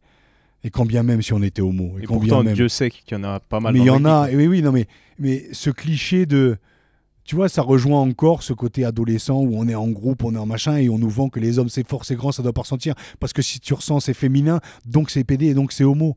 Mais en fait, l'homosexualité, c'est juste une différence. C'est pas une tare. Le problème, c'est qu'on nous a vendu ça depuis, deux millénaires. depuis deux millénaires. C'est l'éducation judéo-chrétienne. C'est quand t'entends un mec qui s'appelle Folao, qui est l'arrière de l'équipe d'Australie, qui dit tous les homosexuels, les, les, alcooliques, qui met tout le monde dans, la même, dans le même et dit voilà, vous allez, vous allez brûler en enfer si vous, euh, si vous n'êtes pas dans la rédemption avec Jésus. Il a sorti ça sur Twitter, le mec. Hmm. Donc en fait, c'est là la religion te nourrit, euh, te nourrit de, des mauvaises choses, nourrit ton ego en disant mais pour qui tu t'es pris toi? Pour qui sont les brebis égarés Est-ce que ce sont les gens que tu juges à travers ton tweet? Ou est-ce que c'est pas toi qui juges ces gens? Et dans le rugby, on est dans ce cliché-là. On était dans ce cliché-là, on essaye de casser les clichés, mais on était dans ce cliché de virilité où on n'est pas les PD, on est des hommes, on est des bonhommes. Mais en fait, ça t'empêche d'être sensible, ça t'empêche plein de trucs, ça te laisse dans un truc qui est qui qui ne te révèle pas à toi-même quoi.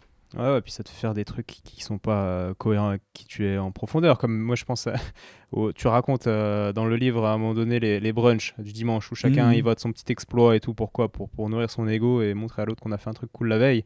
Tu dis que ça, ça, ça va de la gonzesse euh, au replaquage ou, ou, au cul sec en fin de soirée. Mmh. Et, et, ouais, et t'expliques qu'à un moment donné, tu, tu, tu, manges ce que quelqu'un recrache pour 50 euros, après tu avales un truc de wasabi tu chopes une chiasse 20 minutes après pour 100 euros. Et euh, mais voilà, tu es dans, ce délire-là. la course à l'armement. Euh, c'est... Oui, oui, c'est ça. Je me souviens, c'était avec Momo Blin. Ça. On, était à... on préparait un match justement au Parc des Princes. Et, euh, et c'est vrai qu'il il a recraché un truc et il me dit tiens, 50 euros pour, ça, pour, pour, pour bouffer ça. Mais c'était un jeu. Mais, on a... mais c'était dégueulasse. Mais c'est un jeu de gamin. Pour moi, le rugby, Thierry Dussautoir l'expliquait bien, hein, c'est l'un des seuls sports qui te garde un pied dans l'enfance et dans l'adolescence. Et quand ça s'arrête, amateur ou professionnel, c'est dur parce que tu meurs d'une partie de toi-même. Et c'est la petite mort que tout sportif connaît, mais de manière caricaturale. Parce que tu imagines, tu as vécu de 7 ans, alors moi j'ai à 28 ans, mais pour Thierry, il s'est arrêté à 35 ans, donc on va dire de 7 ans à 35 ans, donc 28, années. C'est-à-dire que 28 années de ta vie, tu as vécu avec tes potes au quotidien, tu es devenu professionnel, donc en plus tu as gagné de l'argent. Tu as été connu parce que tu as été très bon joueur, tout cas pour lui de manière internationale. Et du jour au lendemain, ça s'arrête et on te dit, bah non, mais t'es un homme et voilà, et puis ça va être facile pour toi la reconversion, tu vas partir avec ton oseille et ta notoriété. Eh, mais ils sont où tes potes? Ils sont où tous tes potes qui te gardaient ton pied dans l'adolescence avec toutes les conneries que tu as pu faire? C'est ça qui est difficile en fait quand tout s'arrête, quoi. C'est pas les 10 000 personnes autour dans le stade, hein. c'est tes potes au quotidien, c'est ta vie sociale, c'est tout ce que tu as laissé depuis ton enfance. Ouais, et pour le coup, qui, est pas si mal au final de, garder un pied euh, dans, les conneries. Et, mais l'équilibre, une fois de plus, c'est que, tu sais quoi? Ça, c'est de l'analyse transactionnelle. Euh, soit tu fonctionnes comme un parent raisonné, soit tu, tu, fonctionnes comme un enfant meurtri. Je parle de manière caricaturale, c'est à prendre avec des pincettes. Avec des pincettes hein, mais... Donc, soit tu fonctionnes comme un enfant meurtri, donc ça c'est la passion, soit tu fonctionnes comme un parent raisonné. Sauf que la raison, ça emmerde, et la passion, ça détruit. Mhm. Qu'est-ce qu'un adulte? Celui qui arrive à trouver l'équilibre entre la passion et la raison. Il faut parfois être raisonné. Hein. Quand tu grandis, il faut être plus raisonné que quand tu avais 20 ans. Mais il faut garder aussi une part de passion, sinon tu deviens chiant. Aujourd'hui, tu regardes, il y a des spécialistes de tout à la télé. Ils sont chiants. C'est de la théorie. Ils sont devenus chiants. Ils sont devenus des parents. On n'a pas besoin de parents. On veut des adultes pour pouvoir s'identifier à des mecs qui sont pas là à donner des leçons à travers un mec qui parle bien. Il n'y a rien de plus chiant qu'un voilà, qu'un mec qui est désincarné. Et t'en as plein à la télé. Et puis, alors, soit t'as ça, ou sinon t'as la télé-réalité, qui te garde un pied en enfance, mais dans une espèce de passion, d'ego, où là, le triangle Cartman, tu le retrouves à chaque coin de rue, euh, dans les, dans les, les, ch'tis c'est mon cul sur la commode. Non, mais c'est. c'est Et donc, l'équilibre, il, il, est, il est entre les deux. C'est du Lucchini dont je te parle, tu vois. C'est des, des mecs qui ont gardé cette folie, cette insouciance, mais qui sont aussi quand même conscients qu'on a une part de responsabilité dans le monde dans lequel on avance. Mais on est devenu tellement chiant que, d'ailleurs, c'est pour ça que les gens ont peur de ce qui se passe à la télé. Parce qu'ils disent, mais j'ai pas envie de devenir chiant comme ça. Mais en fait, tu deviens chiant comme ça au quotidien avec tes, avec tes gamins.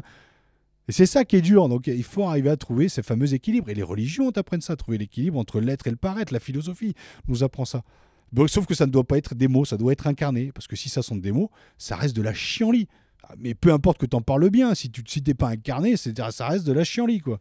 Ouais, puis c'est difficile d'avoir le, le, feu à l'intérieur, la, petite, euh, la petite flamme qui te rend humain et pas chiant. Euh, cette petite flamme, tu peux la perdre un temps. Et c'est bien de la perdre, parce que moi, tu expérimentes le connard qui est en toi. Raisonner. C'est bien de la perdre, parce que moi, tu te rends compte dans l'expérience dans du connard que tu deviens. pour dire oublie pas d'être un, oublie pas d'être un peu bon connard, tu vois, d'être marrant, tu vois. Putain, marrons-nous quoi. Quand est-ce qu'on se marre Aujourd'hui, on peut plus faire de blagues sur rien du tout, quoi, parce que toutes les minorités qu'on a caricaturées, euh, que je peux comprendre, hein, tout à fait, mais aujourd'hui, elles se rebellent et c'est normal.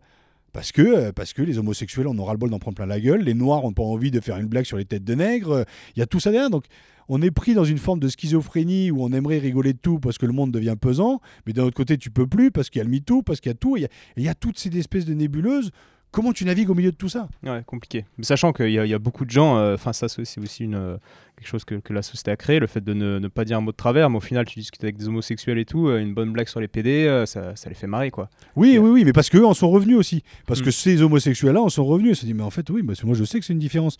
Je sais, moi pour moi c'est assumé, donc vas-y, on peut en rigoler quoi. Mais ceux qui n'assument pas leur religion, ceux qui. Mais quand je te parle dans leur religion, dans leur essence, pas pour leur ego.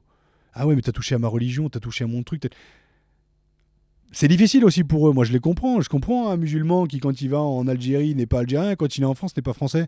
À quoi il se raccroche? À sa religion. Et toi, derrière, tu vas arriver en disant bon français, pure souche blanc, tu vas faire une caricature de son Dieu. Ah ben, le mec, il dit mais attends, mais tu me reconnais pas ici, on me reconnaît pas là-bas. Seule chose à laquelle je m'accroche, c'est ça, et tu viens me le caricaturer. Ah ben ouais. Donc, ça permet aussi de comprendre aussi les dérives sectaires du monde, du monde euh, religieux aussi comprenons aussi que euh, ouais, on peut, rire de tout, mais pas avec n'importe qui. Parce que des gens ont envie de se sentir respectés. Parce qu'ils n'ont même pas été reconnus aussi en tant que victimes. Je parlais des Noirs, justement. Quand as Michel Leb qui va faire une blague sur les têtes de nègres, mais il est du bon côté, il est blanc. Donc il va faire des blagues. Hein. Et puis après, quand tu vas dire, mais non, faut pas rigoler. Ah, mais comment ça On peut pas rire de tout. Non, non, non, non. Parce que est-ce que tu as reconnu le, colonialisme? Est-ce que tu as reconnu l'esclavage? On l'a reconnu qu'à demi-mot. On n'a jamais reconnu en disant, ben nous, voilà, les Blancs de souche, la Bordeaux, comment ça a été construit grâce à l'argent de l'esclavage. Je vais très loin, hein. mais je le pense vraiment, quoi. Et derrière, tu te dis, bah ouais, on peut plus rire de tout, on peut plus rire des blacks, on peut plus rire des homos, on peut plus rire des Algériens, on peut plus rire des, de tout ça. Ben non, mais en fait, reconnais-les déjà dans leur, dans leur statut et dans leurs différences et dans leur, dans leur statut d'être humain français, non pas de souche, mais français parce qu'ils sont tout aussi français que toi et moi. Pour, après, on peut en rigoler. Hmm. Mais avant, reconnais-les déjà. Hmm. Reconnais-les en tant qu'être humain et pas en tant qu'objet de blague. Voilà. Ouais, c'est très clair. Et, pour en revenir à. Ça m'intéresse, les... tu parles des Merlin l'Enchanteur souvent. Donc, toi, est-ce que tu fais un petit. Euh, un petit résumé? Quels ont été tes Merlin l'Enchanteur dans, dans, on va dire dans l'ordre un peu chronologique qui t'ont euh, éveillé euh, le long de, de, ce chemin? C'est marrant parce que je placerai mon père à la fin, parce que je vois que mon père, je, le place aujourd'hui euh, à la fin. Mon père est une vraie source d'inspiration pour moi aujourd'hui, parce que c'est quelqu'un qui est assez cadré et qui, a fait avec ses armes, parce qu'il n'a pas eu de père, enfin il a eu un père qui est parti en Indochine quand il avait 6 ans, et qui est revenu dans une boîte. Donc il n'a pas vu son père euh, mourir, donc euh, il a vécu à travers moi une aventure qu'il n'a pas vécue avec son père, donc on été très fusionnels, et, et, je me rends compte aujourd'hui de l'homme qu'il est, aujourd'hui, peut-être en devenant père aussi moi-même je le place à la fin alors qu'il était au début, au début de ma vie. Euh, mais on a toujours envie d'aller chercher d'autres figures tutélaires que son père. Donc c'est peut-être pour ça que je le place aujourd'hui à la fin sur un pied d'égalité, en tant qu'adulte à mes côtés. Euh, 2000, non, 1987, quand je découvre le rugby, c'est Anne-Marie Lenormand, ma première, euh, ma première entraîneur de rugby. Madame Van Arselaar, qui en 94 me fait découvrir le théâtre. Madame Laran, qui était ma prof d'histoire et qui m'a fait faire trois pièces de théâtre au collège et au lycée. J'ai joué à Réveille-toi, Philadelphie de Raphaël Billet, Billedou et à La cantatrice chauve d'Alain Badiou. Euh, Pierre Nassier, euh, Philippe Duhamel, euh, qui m'ont accueilli à Paris en 98 et avec qui j'étais champion de France en Réchelle. Et tous ces mecs Réchelle, c'est-à-dire que quand je suis surclassé en Réchelle, tous les mecs qui sont face à moi, qui sont avec moi dans l'équipe, sont plus vieux que moi. Moi, je débarque avec mon physique, donc un peu extraterrestre, mais, mais j'ai des grands frères autour de moi, quoi. Je pense à Mathieu Blin, je pense à Salim, je pense à Rodolphe, je pense à Pierre, je pense à Toffer. Tous ces mecs-là sont des figures qui sont importantes pour moi. Euh, Bernard Laporte, alors oui, parce que c'est lui qui me permet de devenir rugbyman professionnel, mais c'est aussi lui qui me, qui me balance une source de motivation inconsciente qui est complètement conne, les fameux 8 kilos à prendre. Euh, je vais aller loin, mais euh, John Connolly, qui est cet Australien qui arrive et qui me dit pourquoi on t'a mis à l'aile alors que tu as joué pendant 10 ans à l'arrière, reviens jouer à l'arrière. J'étais l'un des meilleurs à mon poste cette année-là, en 2000-2001. Et puis euh, Fabien Galtier, qui a été mon entraîneur en 2004-2005, qui me dit T'es un très bon mec humainement, mais techniquement, t'es une merde. Et ça, dans le monde de l'entreprise, on appelle ça du harcèlement moral. Mais dans le monde du sport, on n'en parle pas. Et tu sais, le paradoxe que je trouve, et je vais faire une parenthèse sur le monde professionnel dans lequel on vit dans le rugby, c'est qu'aujourd'hui, on veut faire fonctionner le rugby comme une entreprise, Tu vois, avec des vrais codes du monde de l'entreprise, une vraie hiérarchie. Ah ben c'est le président qui amène de l'oseille, donc il a le droit de, de cuissage, il a le droit de regard sur tous les mecs qu'il a sous lui, on va dire. Sauf que derrière, quand tu parles de harcèlement moral, on te dit mais non, mais ça c'est le mode de management patriarcal, voilà, t'as ton manager, bon, il te rentre un petit peu dedans, c'est tout à fait normal. Donc d'un côté, on te dit que c'est un monde très professionnel, euh, très hiérarchisé, et d'un autre, dès que tu vas commencer à parler de harcèlement moral, en entreprise, tu vas au prud'homme, hein, t'en parles dans le rugby et dans le monde du sport, on dit mais non, mais ça c'est le management, si on ne rentre pas un peu dedans. Et, tu dis dans ton livre que euh, Galtier, à l'époque où il te dit ça, tu as envie de le, défoncer. Quoi. Et aujourd'hui, tu le, tu le mets comme un Merlin l'Enchanteur quand même. Je le mets, oui, parce que j'apprends à pardonner aussi. Et je l'ai rencontré il y a trois semaines avant qu'il soit euh, sélectionné, annoncé comme sélectionneur. Et, et je passe deux heures avec lui à discuter parce que je vais monter sur scène là dans pas longtemps. Euh, et je veux être équilibré sur scène. C'est-à-dire que je veux pas que le discours que j'ai sur scène ne soit pas incarné. Et j'ai besoin de pardonner à Fabien parce que c'est du vrai harcèlement moral ce que j'ai vécu, vraiment. J'ai vraiment vécu du harcèlement moral en 2005. Donc j'ai discuté avec lui pendant deux heures. Il s'avère que pendant deux heures, à aucun moment, il s'est vraiment remis en question sur son parcours en tant que manager à Montpellier, à Toulon et même au Stade français. Avec moi, il m'a dit J'étais un sélectionné, j'étais un entraîneur un peu jeune, euh, mais tu sentais pas une véritable remise en question de sa part. Et je peux le comprendre, parce que la remise en question, c'est la chose la plus difficile avec le pardon. C'est hyper dur de se remettre en question, tu as toujours l'impression d'avoir raison. C'est ton ego qui parle, t'imagines ton ego qui va dire Ah ouais, peut-être que là j'ai joué au con, là, peut-être que là je lui ai fait du mal. Mais je l'entends pas verbalement me le dire, donc je suis pas reconnu en tant que victime. C'est pour ça que j'en ai voulu. Mais aujourd'hui, je me rends compte qu'il n'est pas capable de le faire. Donc pour le pardonner et pour arrêter de vivre avec cette colère, j'apprends au fur et à mesure. Mais c'est là, hein, je suis en train de le vivre maintenant, hein, quand je t'en parle. J'apprends à pardonner. Parce que c'est dur. Tant que tu n'es pas reconnu en tant que victime, c'est très dur de pardonner. Mais je sens qu'il n'est pas capable, donc c'est à moi de faire mon chemin là peux pas attendre que les autres euh, changent, et, mais tu peux juste. Euh, donc Galtier, aujourd'hui, oui, aujourd'hui, je, voilà, je peux juste apprendre à pardonner et le mettre comme un merlin chanteur, ce qui m'a aussi permis de me rendre compte aussi du connard que je suis devenu avec ma femme. Le connard qu'il a été avec moi, je le suis devenu avec ma femme. Donc je peux comprendre que Fabien Galtier euh, se comporte comme ça, parce que moi-même, je l'ai été. Et pour, pour conclure sur les Merlin enchanteurs, j'en rajouterai, j'en ai pas mal, mais je rajouterai Richard Esco, qui était la personne qui m'a révélé spirituellement euh, en me tendant ce bouquin de philosophie en me disant écoute, tu as été dans le paraître pendant 27 ans, va falloir que tu ailles découvrir qui tu es à l'intérieur. quoi. Et là, mais il a ouvert une porte qui est absolument bah, qui t'amène au Saint Graal. En fait, le Saint Graal, c'est le bout du chemin qui t'amène à une deuxième vie où euh, bah, tu te rends compte que ta force, tu l'as à l'intérieur. quoi. le bout du chemin qui t'amène euh, dans une deuxième vie où il y a encore un chemin qui, qui est jamais vraiment fini au final. En fait, le jour de ma naissance, je suis rentré dans un bocal j'ai plongé dans un bocal et j'ai pris des parois invisibles. Et ces parois invisibles, c'est les rôles que tes parents te mettent sur le coin de la gueule. C'est le rôle que la société veut te mettre sur le coin de la gueule. C'est le traumatisme que tu vas avoir à 3 ans, à 6 ans, à 12 ans ou 14 ans quand tu as une, espèce de, de euh, éjaculation précoce à, à, à, 16 ans ou à 17 ans pour en avoir discuté avec des potes et puis qui peut te tenir. Donc tu prends des murs dans la gueule. Le rapport aux femmes, le rapport aux hommes, le rapport à la société, le rapport à la religion, le rapport à, le rapport à tout ça. Tu te prends des trucs. Tu te prends des espèces de parois invisibles on, refait un peu le topo, tu as un bocal, ta naissance, tu rentres dans le bocal, tu prends des parois invisibles. Puis il y a un moment où tu es tellement fatigué que tu tombes au bout du bocal, au fond du bocal. Tu t'es pas bien, tu as la tête qui tourne, tu regardes autour de toi, mais tu comprends pas en fait, tu, tu vois pas la paroi. Et puis il y a un moment où tu lèves la tête et tu vois un cercle. Alors tu reprends ton envol, tu as mal aux ailes, tu vois, tu prends une paroi, deux parois, mais tu te dis c'est pas grave, c'est pas grave. Il faut que j'aille voir ce que c'est que ce putain de cercle. Et en fait, tu te rends compte en prenant de la hauteur, que tu, survoles le cercle et tu te rends compte du bocal en fait. Ça, le bocal, c'est ton ego. Ton bocal, c'est ce que Jung appelle la persona, c'est tous les rôles de tous les rôles qu'on joue pour nos parents, pour tout ça. Et puis il y a un moment où la sagesse arrivant, tu t'assois sur le bord du bocal. Et tu dis putain, j'étais à l'intérieur de ce truc-là. Mais personne m'a appris à en sortir. Les expériences t'apprennent à en sortir. Les connaissances t'apprennent à en sortir. La conscience t'apprend à sortir de ça. Et puis tu regardes autour de toi et tu dis putain, mais comment je vais faire là dans ce monde hyper vaste Qu'est-ce qui va m'accompagner? À quoi à quelle branche je vais pouvoir me raccrocher? Tu peux plus te raccrocher à ton ego parce que tu sais que ton ego, il est à l'intérieur du bocal. Alors tu apprends à prendre le premier virage, tu te casses un peu la gueule, et puis le deuxième virage, il est plus agréable, et puis après tu prends ton chemin en conscience. Ce qui fait que tu attends beaucoup moins du monde extérieur parce que tu sais que la force, elle est en toi. Et tu navigues comme ça, et là, tu as l'univers qui t'est ouvert. Tu te rends compte qu'il n'y a plus de parois vitrées qui. Il n'y a plus de parois, c'est connais-toi toi-même, tu connaîtras l'univers et ses dieux. Moi, j'étais Icar, hein, je me suis approché près du soleil, je me suis brûlé les ailes, je suis tombé au fond de l'enfer. Parce que l'enfer, ce que disait Sartre, l'enfer, c'est pas les autres. Sartre disait, l'enfer, c'est les autres. Non, l'enfer, c'est pas les autres, c'est l'image que tu t'en fais avec tes illusions, avec tes interprétations, avec tes peurs que tu fous sous le tapis. Mais quand tu vois que ça ne sont que des peurs, l'enfer, ben, il n'existe pas. C'est toi l'enfer, c'est ce que tu c'est ton mode de pensée. Nos pensées alimentent nos émotions et conditionnent nos comportements. On a l'impression d'être en enfer. Change de manière de penser. Le cerveau, c'est comme un muscle. Tu l'entraînes à penser de la merde, tu peux l'entraîner à penser de belles choses. Ben, lève-toi le matin, une petite demi-heure de méditation, tu te poses, tu laisses passer tes pensées, tu te réveilles, tu regardes ta femme, tu l'embrasses, c'est un nouveau jour qui se lève et t'avances. Ça peut paraître de la branlette philosophique, mais entraîne-toi à le faire et tu vas voir que physiquement, mentalement, psychologiquement et spirituellement, putain, t'es es hyper puissant. Et on est tous comme ça. Alors t'imagines, si tu fédères tout ça, bah, tu respectes ta nature, tu respectes l'autre, et surtout tu te respectes.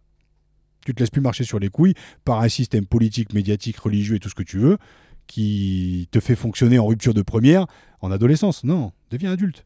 Crée un nouveau système. Donc là, toi, tu médites tous les matins, et si oui, je j'imagine que oui. Et depuis combien de temps Combien de, combien de minutes par jour? Alors, pas tous les matins, mais je médite, euh, je médite entre une minute et une demi-heure tous les jours je me trouve du temps, je me trouve du temps pour, pour méditer, ce qui fait que ça apaise l'esprit euh, et, et, ça permet d'être, euh, ouais, d'être, je dirais, plus, ouais, plus équilibré. Ouais, puis prendre un peu du recul. Moi, moi j'aime bien méditer parce que je, ça me fait un petit, euh, un petit état de, de, comment va mon mental, comment, comment vont mes pensées en ce moment. Tu vois. Il y a des jours où je suis bien, des jours où je sens où, il faut que je médite. Et, et, je médite, et là, je vois les, les pensées qui me bombardent et j'arrive pas à faire le vide, etc. Et, en fait, dans cette période, du coup, je médite plus jusqu'à ce que ça se recalme. Après, je me calme un peu. Hmm. C'est un, un, bon miroir, je trouve. Je sais pas si tu es d'accord avec moi. Oui, oui, c'est un bon miroir. Ça permet de voir un peu ton état, euh, ton état psychologique et, euh, et mental. Et c'est c'est ce que nous apprennent les religions dans la méditation et donc dans la, dans la prière. Mais la prière, c'est de la méditation. C'est voilà, de, voilà, de te, je dirais, d'apprendre et d'entraîner ton cerveau à fonctionner différemment. Mais après, une fois de plus, euh, il n'y a pas marqué Jésus, ce que tu vois, ce midi encore, ce que je te racontais en off tout à l'heure. J'arrive à la gare, j'ai mes deux gamins, mon gamin de 15 jours et Léo qui a 3 ans qui court partout, euh, ma femme qui va acheter des sandwichs. Le train est à midi 37, on arrive à midi 37 mais on sait qu'il a 20 minutes de retard. Et je dis à Julie, bon allez viens on monte, viens on va voir, viens on va voir. Pourquoi je stresse à ce moment-là? Pourquoi je stresse? Donc dans le, dans le, dans, je dépose ma famille, je les embrasse, et dans le métro je me dis pourquoi? Pour aller vers quoi? Quel intérêt j'avais à stresser là?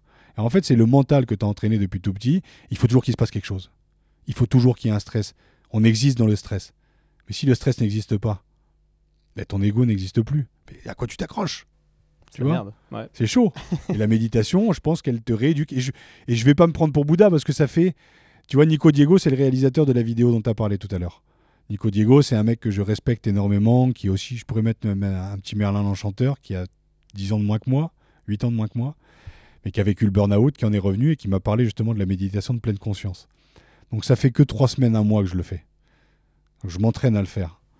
Ok, Par bah, contre, c'est vraiment le début alors. Oui, c'est le début. Et euh, tu sais, j'ai un outil qui est, qui est plutôt cool, qui je pense va vous parler à vous toutes et vous tous qui nous écoutez. C'est, imaginez, vous êtes euh, à votre naissance, vous êtes sur un char. Et sur ce char, face à vous, il y a quatre chevaux qui tirent ce char. Le cheval euh, corps, le cheval émotion, le cheval mental et le cheval spiritualité. L'enfance et l'adolescence, tu as le cheval corps et le cheval émotion qui vont au triple galop. Le mental, il n'est pas encore structuré, tu l'as pas encore, euh, tu l'as pas encore structuré pour devenir con, on va dire, dans le bon sens du terme. Et spirituellement, tu as envie que ton père croit en toi, tu as envie que ta mère ou que, ou que euh, tes, tes professeurs croient en toi, donc il est au triple galop. Donc là, tu es avec les rênes et tu apprends à gérer ton corps, à gérer tes émotions. Et en plus, en enfance et adolescence, les émotions, ça va dans tous les sens. Donc c'est triple galop, voire le cheval fou. Le mental qui est au pas et la spiritualité qui est au trot, voire au galop. Et plus tu avances dans le temps, plus tu abandonnes parfois ton corps, ce qui fait qu'il arrive au pas. Tes émotions, tu t'en coupes, donc euh, ils sont arrêtés. Ton mental, il est toujours au triple galop. C'est les fameuses pensées qu'on a. Et spiritualité, c'est putain, il faut que je prouve à l'autre, il faut que je prouve à machin. Donc, tu es toujours dans une espèce de, de, fourmillement de, et qui voilà, et, ton, et, ton, et ta spiritualité va au triple galop. Et puis, il y a un moment où tu fais un burn-out. Burn-out, moi, je, le burn-out que j'ai fait, tu tombes, ton corps est à zéro, tes émotions sont à 10 000. Moi, j'ai dégueulé ça. Mon corps, j'ai perdu 10 kilos. Mes émotions, j'ai pleuré, j'ai ri. Mon mental, ma femme l'avait remis en question, donc il était au pas, même, même à l'arrêt. Et puis la spiritualité, c'est qui croit en moi et en quoi je crois plus personne ne croit en moi. Je suis mort d'une partie de moi-même. Et au fur et à mesure, quand tu reviens, donc cette fameuse renaissance, ben, tu apprends à respecter ton corps, arrêter de fumer, te mettre au sport parce que c'est ce qui porte ton âme. Tes émotions, apprendre à comprendre ta colère. Donc, une psychanalyse, ça fait du bien, la psychologie, ça fait du bien, la spiritualité, ça fait du bien. Comprendre ses colères, savoir d'où elles viennent, replacer ses parents à leur place, Le mental, il est important parce que on a besoin aussi d'avoir une structure aussi égoïque, enfin égoïste, pas égoïste, mais euh, de l'ego. On a besoin d'avoir un, un, ego structuré et ego centré, d'être bien centré dans sa vie. Et puis spirituellement, c'est apprends à croire en toi. Apprends à croire en ce que tu es, quelqu'un de bien, et n'oublie pas qu'en face de toi, il y a des belles personnes. Donc là, après, tu peux gérer tes rênes. Mais c'est de l'apprentissage, et la vie t'apprend ça. Les chutes t'apprennent ça. les grands moments sportifs t'apprennent ça. Les grands moments de ta vie, quand tu pars de chez tes parents, quand tu vas avoir ton diplôme, quand tu vas rencontrer ton mec ou ta nana, ta première relation sexuelle, la seconde, la dixième, la vingtième, puis tu vas découvrir le grand amour et te rends compte que le grand amour, mais c'est déjà de t'aimer toi-même. Et puis voilà. Mais l'idée, quand on a toutes ces connaissances, c'est de les partager. Parce que c'est le lien que tu crées avec les autres qui est important. Et le sens de la vie, il est là, en fait. C'est dans le partage. Mhm. je vais très très loin, hein, mais là je me suis régalé dans ce monologue. J'ai plus de salive, je vais boire un coup, Étienne. Vas-y, bah moi je vais, je vais en faire un petit alors en attendant. non, mais je trouve ça hyper intéressant, ça va nous donner matière à, à méditer. Et euh, la métaphore là, de, du carrosse, euh, ouais, j'invite vraiment tous les gens qui écoutent à, aller la voir. Il y a des petites variantes. Moi j'en avais une en tête où, euh, où les chevaux sont les émotions, le conducteur est le mental, à l'intérieur il y a le passager qui est l'inconscient, et tu as la structure du carrosse qui est le corps et le chemin sur lequel tu roules. Et en fait, euh, l'idée, c'est de faire en sorte que le mental, donc le, conducteur qui va fouetter les chevaux, les émotions qui vont te faire avancer, eh ben, l'idée, c'est de faire communiquer avec le mec à l'intérieur, donc ton, ton moi profond, on va dire, donc à l'intérieur de, de la petite. Euh, mmh petite euh, petit cube euh, ouais, ouais, voilà où il y a le mec euh, important qui se fait euh, charrier quoi. Et donc voilà. Et quand il y a plus de communication entre le gars qui conduit et le gars à l'intérieur qui lui dit la destination etc bah ça crée un, bordel. Donc le gars va accélérer sur un chemin qui est pas toujours lisse. Donc tu vas péter une roue etc et, c'est une métaphore qui rejoint un peu la tienne mais c'est tu vois nos, nos métaphores sont différentes donc nos vies sont différentes dans la forme. Mais dans le fond c'est ça. Carrément. Ce que, et moi j'aime la métaphore et peut-être que je la réutiliserai parce que elle va parler aux gens qui, qui sont connectés à ce qu'on raconte. Et c'est, tu vois, dans, dans, dans, le partage et dans l'écoute, c'est pour ça que le, tes podcasts sont chouettes et, et que et qu'il y a une.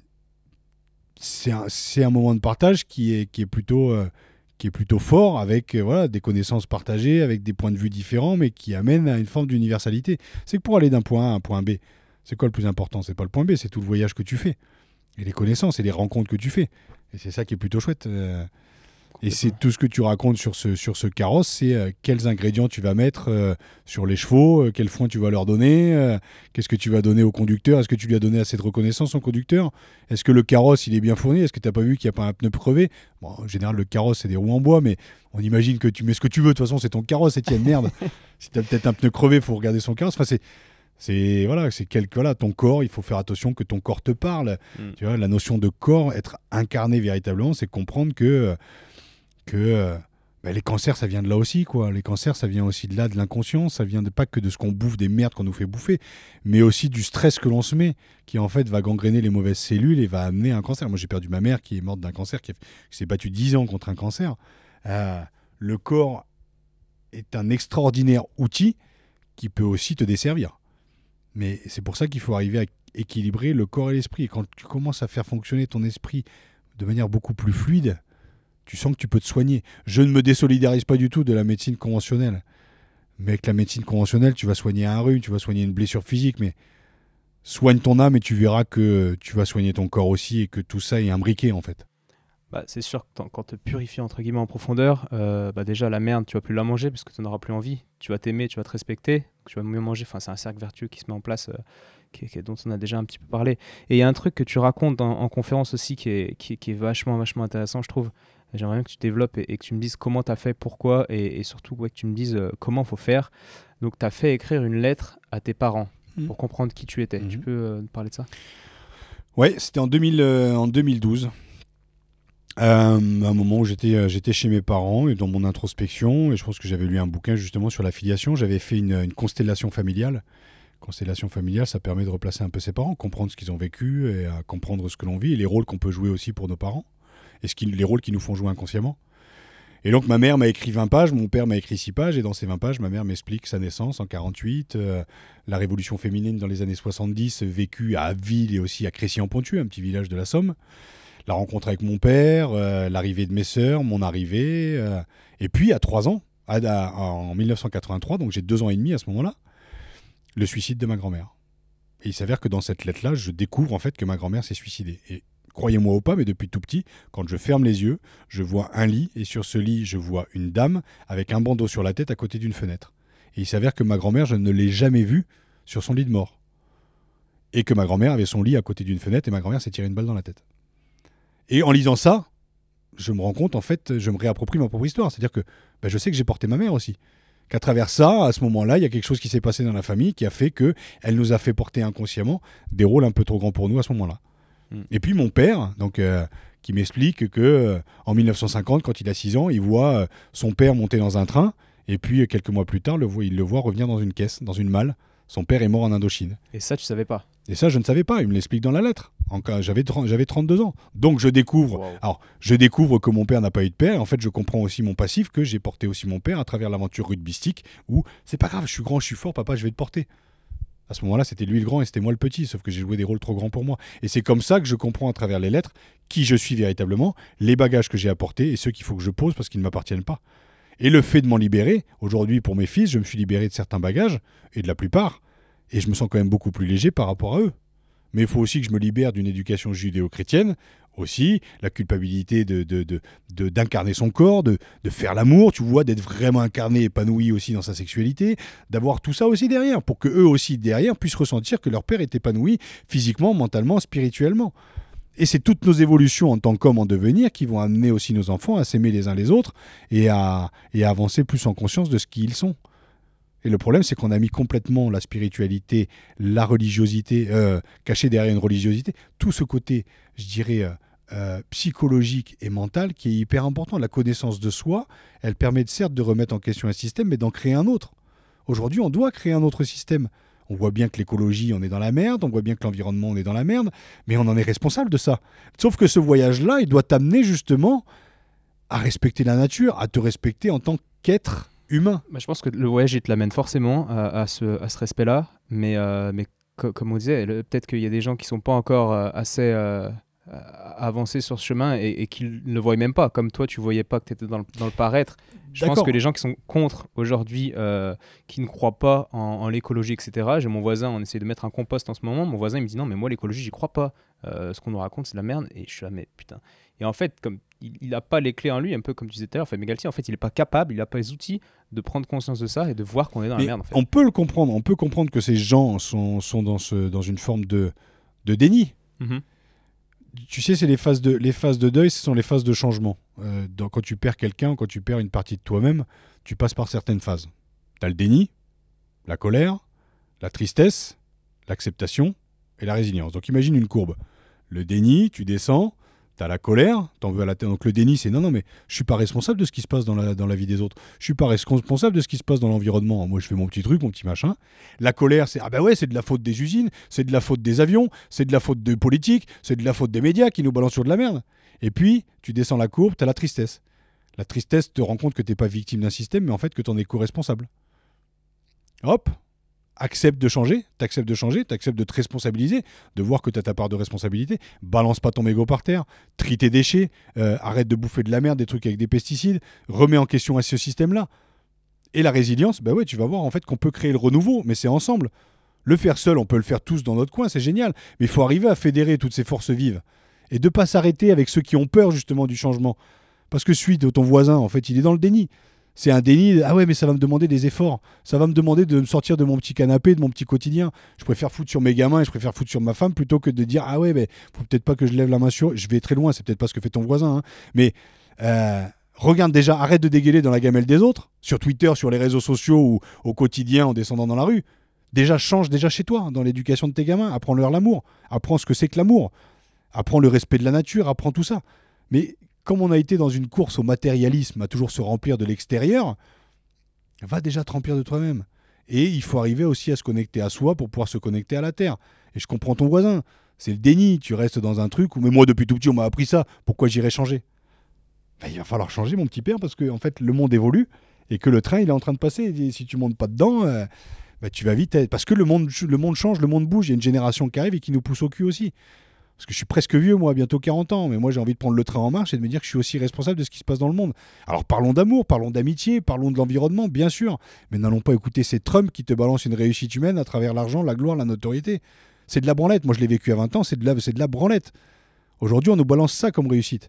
La réussite, c'est d'être un bon mec avec ta femme, avec tes gosses si t'es hétéro, d'être une bonne mère si avec, ta femme si t'es homo et quand bien même, et d'élever tes gamins, et de t'élever aussi spirituellement, et de te tourner vers les autres, et qu'on se tire les uns les autres vers le haut, en fait. Et c'est ce que le rugby m'a appris, en fait. C'est quand t'as 20 ans, c'est un Christophe Dominici qui me tirait vers le haut. Ben maintenant, j'en ai 40. C'est à moi d'aider aussi la nouvelle génération, leur dire nous, on a confiance en vous. Il faut que vous nous électrocutiez un peu la gueule parce qu'on a besoin aussi d'être mis en question sur nos croyances. Je te parle d'une éducation judéo-chrétienne que j'ai eue dans les années 80. J'ai pas envie de donner la même à mes gamins. Mes parents ont fait ce qu'ils ont pu avec ce, avec ce qu'on leur avait donné. Moi, je vais faire différemment. Je les remets en question, oui, parce que c'était un système et ça fonctionnait dans les années 80. Mais le système des années 80 et cette éducation-là, on ne peut plus avoir la même aujourd'hui. Donc il faut se révolutionner. Et la révolution, c'est pas en descendant dans la rue. La révolution aujourd'hui, elle est spirituelle, elle est environnementale, elle est dans nos prises de position en tant que responsables. On peut, on a entendu la colère des Gilets jaunes. Maintenant, il faut essayer de comprendre que ce système politique n'a rien de démocratique. Il y a ça aussi, euh, je vais dire, il y a un moment où il faut mettre des gens compétents aussi au pouvoir. Tu as le pouvoir égoïste et tu as le, égoïste le, pouvoir, c'est la capacité d'eux. Et pour ça, il faut des gens compétents. On se rend bien compte qu'on est dans un système qui élève l'élite et qui défonce la masse. Bon, on va diffuser ce podcast en masse. C'est génial, mais tu sais quoi de, tu, mais au-delà, au-delà du côté sociétal, dans le rugby, il se passe pareil. Hmm. On est en train de mettre sur un piédestal le rugby élite, le top 14 et la Pro D2, et en fait, on oublie le rugby de masse. Et le rugby de masse, qu'est-ce qu'on lui a offert? Qu'est-ce que Bernard Laporte a offert au rugby de masse? Un plasma et un abonnement Canal Plus pour regarder les matchs le dimanche. Sauf que le dimanche, c'est réservé au rugby amateur. On vous vend du pain et des jeux. Rendez-vous bien compte qu'on est en train de vous vendre du pain et des jeux pour vous éviter de penser par vous-même. Parce que si vous arrivez à penser par vous-même, vous créez un autre système. Et aux États-Unis, ils sont en train de le comprendre. Et j'hésite, moi, un jour, de faire l'affaire de la politique parce que il y a un moment où je suis apolitique, mais moi, ce n'est pas le pouvoir au peuple. C'est d'aller chercher des gens compétents, des économistes, des gens à l'environnement, pour remettre en question l'éducation aussi qu'on a depuis tout petit. L'éducation patriarcale où il faut être le premier une fois de plus. Et ça, ça gangrène les esprits. Alors apprendre la méditation, apprendre par l'erreur, apprendre par la conscience, apprendre le dessin, apprendre le sport, apprendre le côté artistique aussi, qui est en toi, ta sensibilité. Mais non, on te garde dans un truc où ben voilà, tu vas apprendre à trouver du boulot, assis à ça.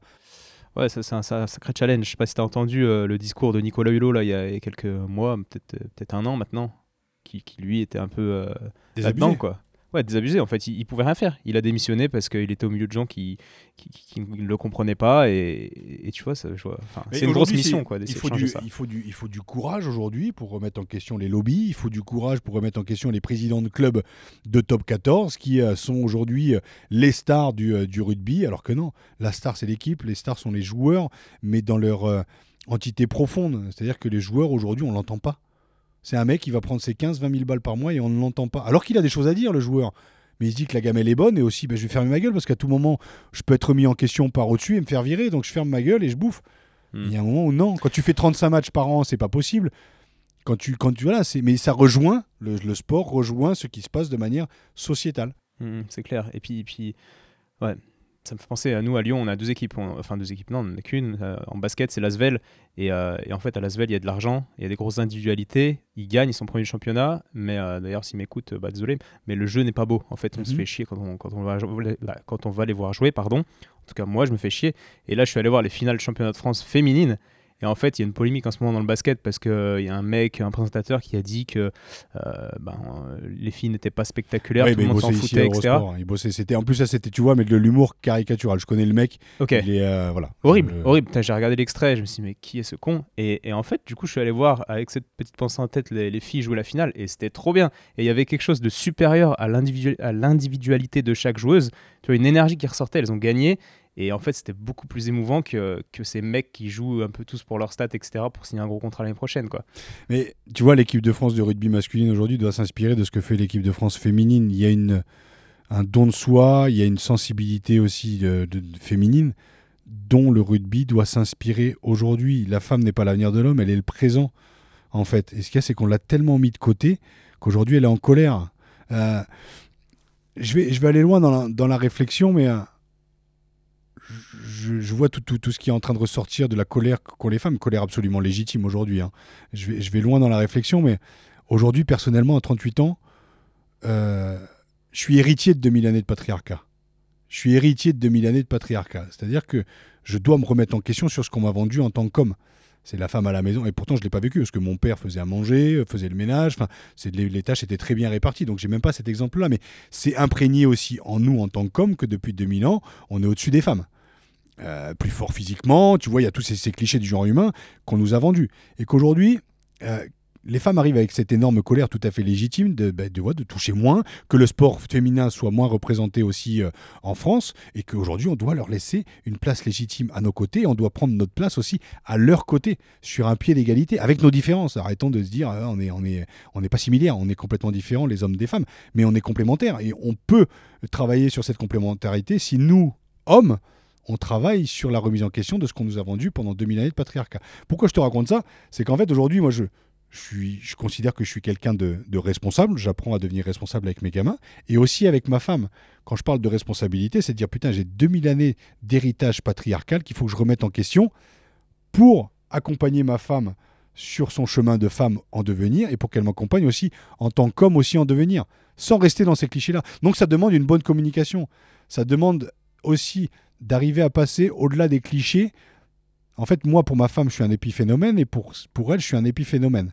C'est-à-dire que je représente le masculin qu'elle a en elle depuis 2000 ans et elle, elle représente le féminin que j'ai en moi depuis 2000 ans. C'est quelle image je me fais de la femme et quelle image elle se fait de l'homme.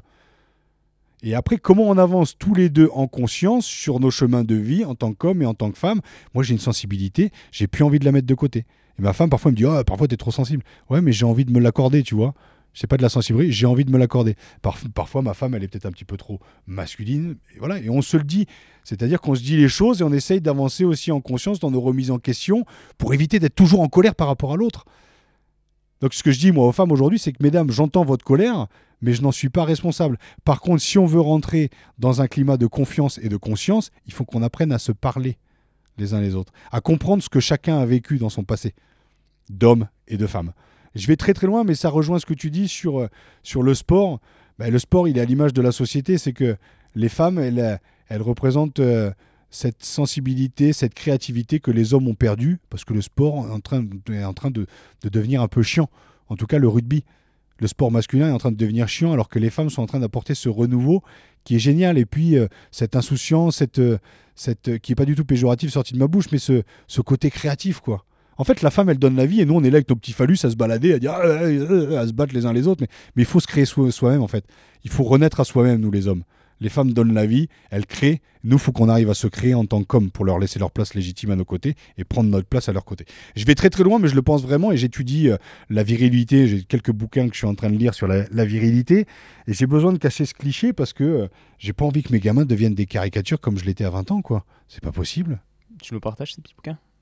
Bah, c'est en trois tomes, la virilité. Euh, euh, je lis le troisième tome de la virilité. Je... On, met, on peut mettre des liens sur ton podcast, on pourrait peut-être mettre des liens en dessous de bouquins. On mettra. Ah, il, y a, quelques bouquins ouais, que je pourrais partager, je te retrouverai justement les, les noms. Et je pense que la couverture, c'est Clint Eastwood ou John Wayne avec un flingue. D'accord.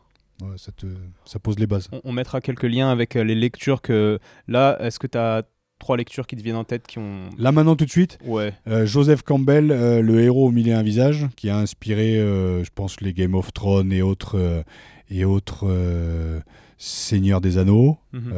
c'est vraiment le voyage initiatique à, travers, à travers des prises de conscience, à travers un voyage de héros. Donc c'est Le héros au milieu d'un visage de Joseph Campbell. Apprendre à vivre de Luc Ferry, les cinq grands mouvements philosophiques, moi qui m'ont éveillé. Derrière, il y a voilà, Ainsi parlait Zarathustra, mais alors qui est plus un, un podcast, mais un truc que j'ai écouté sur le ouais de Nietzsche. C'est voilà, c'est un mec qui a bah, la trentaine et monté en haut d'une montagne pour désacraliser un peu le monde dans lequel il vit, pour redescendre plus humain, je dirais. Hmm. Mais euh, là, c'est aussi à prendre aussi avec des pincettes parce que ça peut te retourner le cerveau. Euh, le guerrier pacifique de Dan Millman. Conversation avec Dieu, les trois tomes. Euh, Denise Denal Walsh et puis, euh, et puis, et puis, et puis, et puis tellement découvrir, découvrir la PNL, découvrir l'analyse transactionnelle. Et à tous ces outils de coaching qui, le voyage du héros est absolument génial. C'est mythologique, mais on a tous ça en nous et tout ça en nous. Mm, mm. On mettra ces liens dans le podcast, puis, puis c'est cool de voir qu'on a pas de, de, lecture commune, du coup. Ouais. Ouais, ouais. ouais, mais c'est. Je pense que c'est pour ça qu'on est là tous les deux aujourd'hui. Ouais. sûrement, sûrement. Bon, euh, on va finir par un petit, euh, un petit, euh, comment dire, coup de pub, hein, pour parce que là, tu disais que, bah non, tu me l'as dit en off, t'as pas encore annoncé que tu vas, t'as un spectacle qui, est bientôt c'est mon rêve de gosse. Je l'ai promis à ma mère avant qu'elle parte. Euh, et je me le suis promis à, moi-même. Euh, je monte sur scène normalement en janvier 2020 et aujourd'hui on a, on doit aller chercher en sponsoring 300 000 euros, 300 000 euros qui vont financer euh, la location du théâtre, qui vont financer 10 petites vidéos promo d'une minute, qui vont financer la réalisation de ces vidéos, qui vont financer les affiches, qui vont financer une tournée dans tous les clubs professionnels de top 14 et de Pro D2 aussi avec ce spectacle pour aussi euh, sensibiliser, prévenir, raconter une histoire un peu caricaturale, mais qui, euh, qui, euh, qui montre à la fois aux joueurs, on veut aussi le développer aussi pour les femmes des joueurs, pour les jeunes aussi du centre de formation de tous les clubs professionnels et pour les, féminines aussi, parce qu'aujourd'hui tout club professionnel a une équipe féminine, et aussi bah, pour le staff et pour les bureaux, parce que l'équipe n'est pas que les 35 mecs, mais c'est tous ces gens autour, et quelques sponsors et aussi quelques supporters. Donc on a envie de faire cette tournée, en tout cas avec mon producteur, hein, qui euh, s'appelle Philippe Fournery, euh, avec qui je travaille. J'ai une boîte de prod. En fait, j'ai toutes les compétences, sauf la compétence argent. Donc comment tête concrètement Il y a une, une cagnotte Non, y a un non, non, non, je cherche des sponsors. Soit il y a un gros sponsor à 300 000, soit on va partir sur 5 sponsors à 60 000. Et, et, et, du, euh, et du, du, comment, comment on dit en français? Du financement participatif? Alors ça, je l'ai testé sur un documentaire que je voulais faire en 2014 quand je sortais de mon burn-out. Ça s'appelait Les héros meurent jeunes et on n'a pas réussi à regrouper euh, tout l'argent. Donc, euh, trop, euh, aujourd'hui, trop. J'ai pris beaucoup de claques dans la gueule entre 2014 et 2018 sur la recherche de producteurs, la recherche de financement. Mmh. Là, j'ai un producteur, on a mis en place une stratégie, on va aller chercher ouais, des gros sponsors qui vont, qui vont s'y retrouver dans mon histoire, surtout. Parce que moi, j'ai pas envie qu'on me donne 300 000 et qu'on me dise, ouais, mais je veux pas que tu parles de ça. Donc c'est tu me sponsorises, mais en fait tu achètes une œuvre d'art humaine qui est euh, certes la mienne, mon histoire, mais qui est aussi avec un mec au marketing qui est tout aussi important que le mec euh, à la communication, qui est tout aussi important que la personne, euh, la femme qui va s'occuper de, de de voilà, d'être attaché de presse. J'ai une équipe géniale absolument autour de moi et avec moi, donc l'idée c'est que chacun soit rémunéré, qu'on puisse en bouffer et qu'on puisse être sur scène avec un, un vrai chef-d'œuvre humain. Avec une mise en scène et tout ça. Donc c'est euh, c'est euh, soit un gros sponsor, soit dans ta région, ce serait GL Event.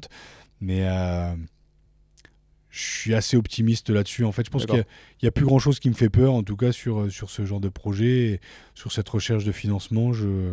Déjà, moi, mon frigo, mon frigo est plein. j'ai un toit, ma femme va bien, mes gamins vont bien, donc déjà au quotidien ça va. Donc, mais j'ai ce projet-là qui me tient les couilles, le cœur et l'âme, et, et j'irai au bout quoi qu'il arrive. Et le plus dur est derrière moi, je pense.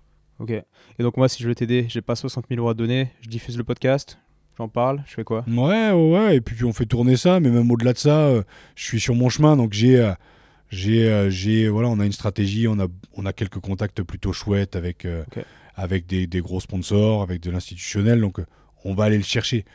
L'idée du podcast là, c'est plus de diffuser pour, pour un partage d'expérience. Ah ouais, non, bien sûr. Partager, ah mais pour, pour ce projet-là, bah, non, les gens qui nous écoutent sont au courant qu'un jour ou l'autre, ils pourront me croiser sur scène et aussi à la fin parce que je suis. Euh, j'aimerais bien, quand le rideau tombe, relever le rideau, me poser avec une chaise et faire tourner un micro et qu'on ait une petite demi-heure de partage euh, ah, au-delà de l'heure et demie partagée euh, sur scène sur mon monologue. Parce qu'ils auront eu euh, ils m'auront donné la possibilité de m'exprimer et l'idée dans la notion de partage, c'est que l'écoute est déjà superbe, mais que moi je puisse aussi entendre euh, ce qu'ils ont à me dire et les questions qui peuvent se poser. Si j'ai les réponses, tant mieux. Si je les ai pas, je leur dirai. Mais tu vois, cette notion de partage sur deux heures, ça peut être chouette. Donc ça existera un jour ou l'autre. Donc euh, messieurs, mesdames, welcome. Génial. Et puis en plus, tu viendras à Lyon. Si tu veux la tournée des clubs, tu viendras au Loup. Donc on sera là. Et je suis en discussion avec Pierre Mignoni là depuis, depuis quelques jours. Euh, bah, parfait. Et bah, à bientôt à Lyon. Et, puis en tout cas, merci à tous ceux qui ont écouté, merci à ceux qui partageront, qui font écouter à leurs potes. C'est vraiment gentil. Et, euh, et puis ouais, je vous dis à bientôt moi de mon côté. Et puis euh, Raphaël, à bientôt sur Eurosport aussi. Sur Eurosport et ailleurs. À bientôt Étienne et merci de m'avoir donné la parole. C'était un très bon moment. À très bientôt à toutes et à tous et bon voyage. Merci. Ciao ciao.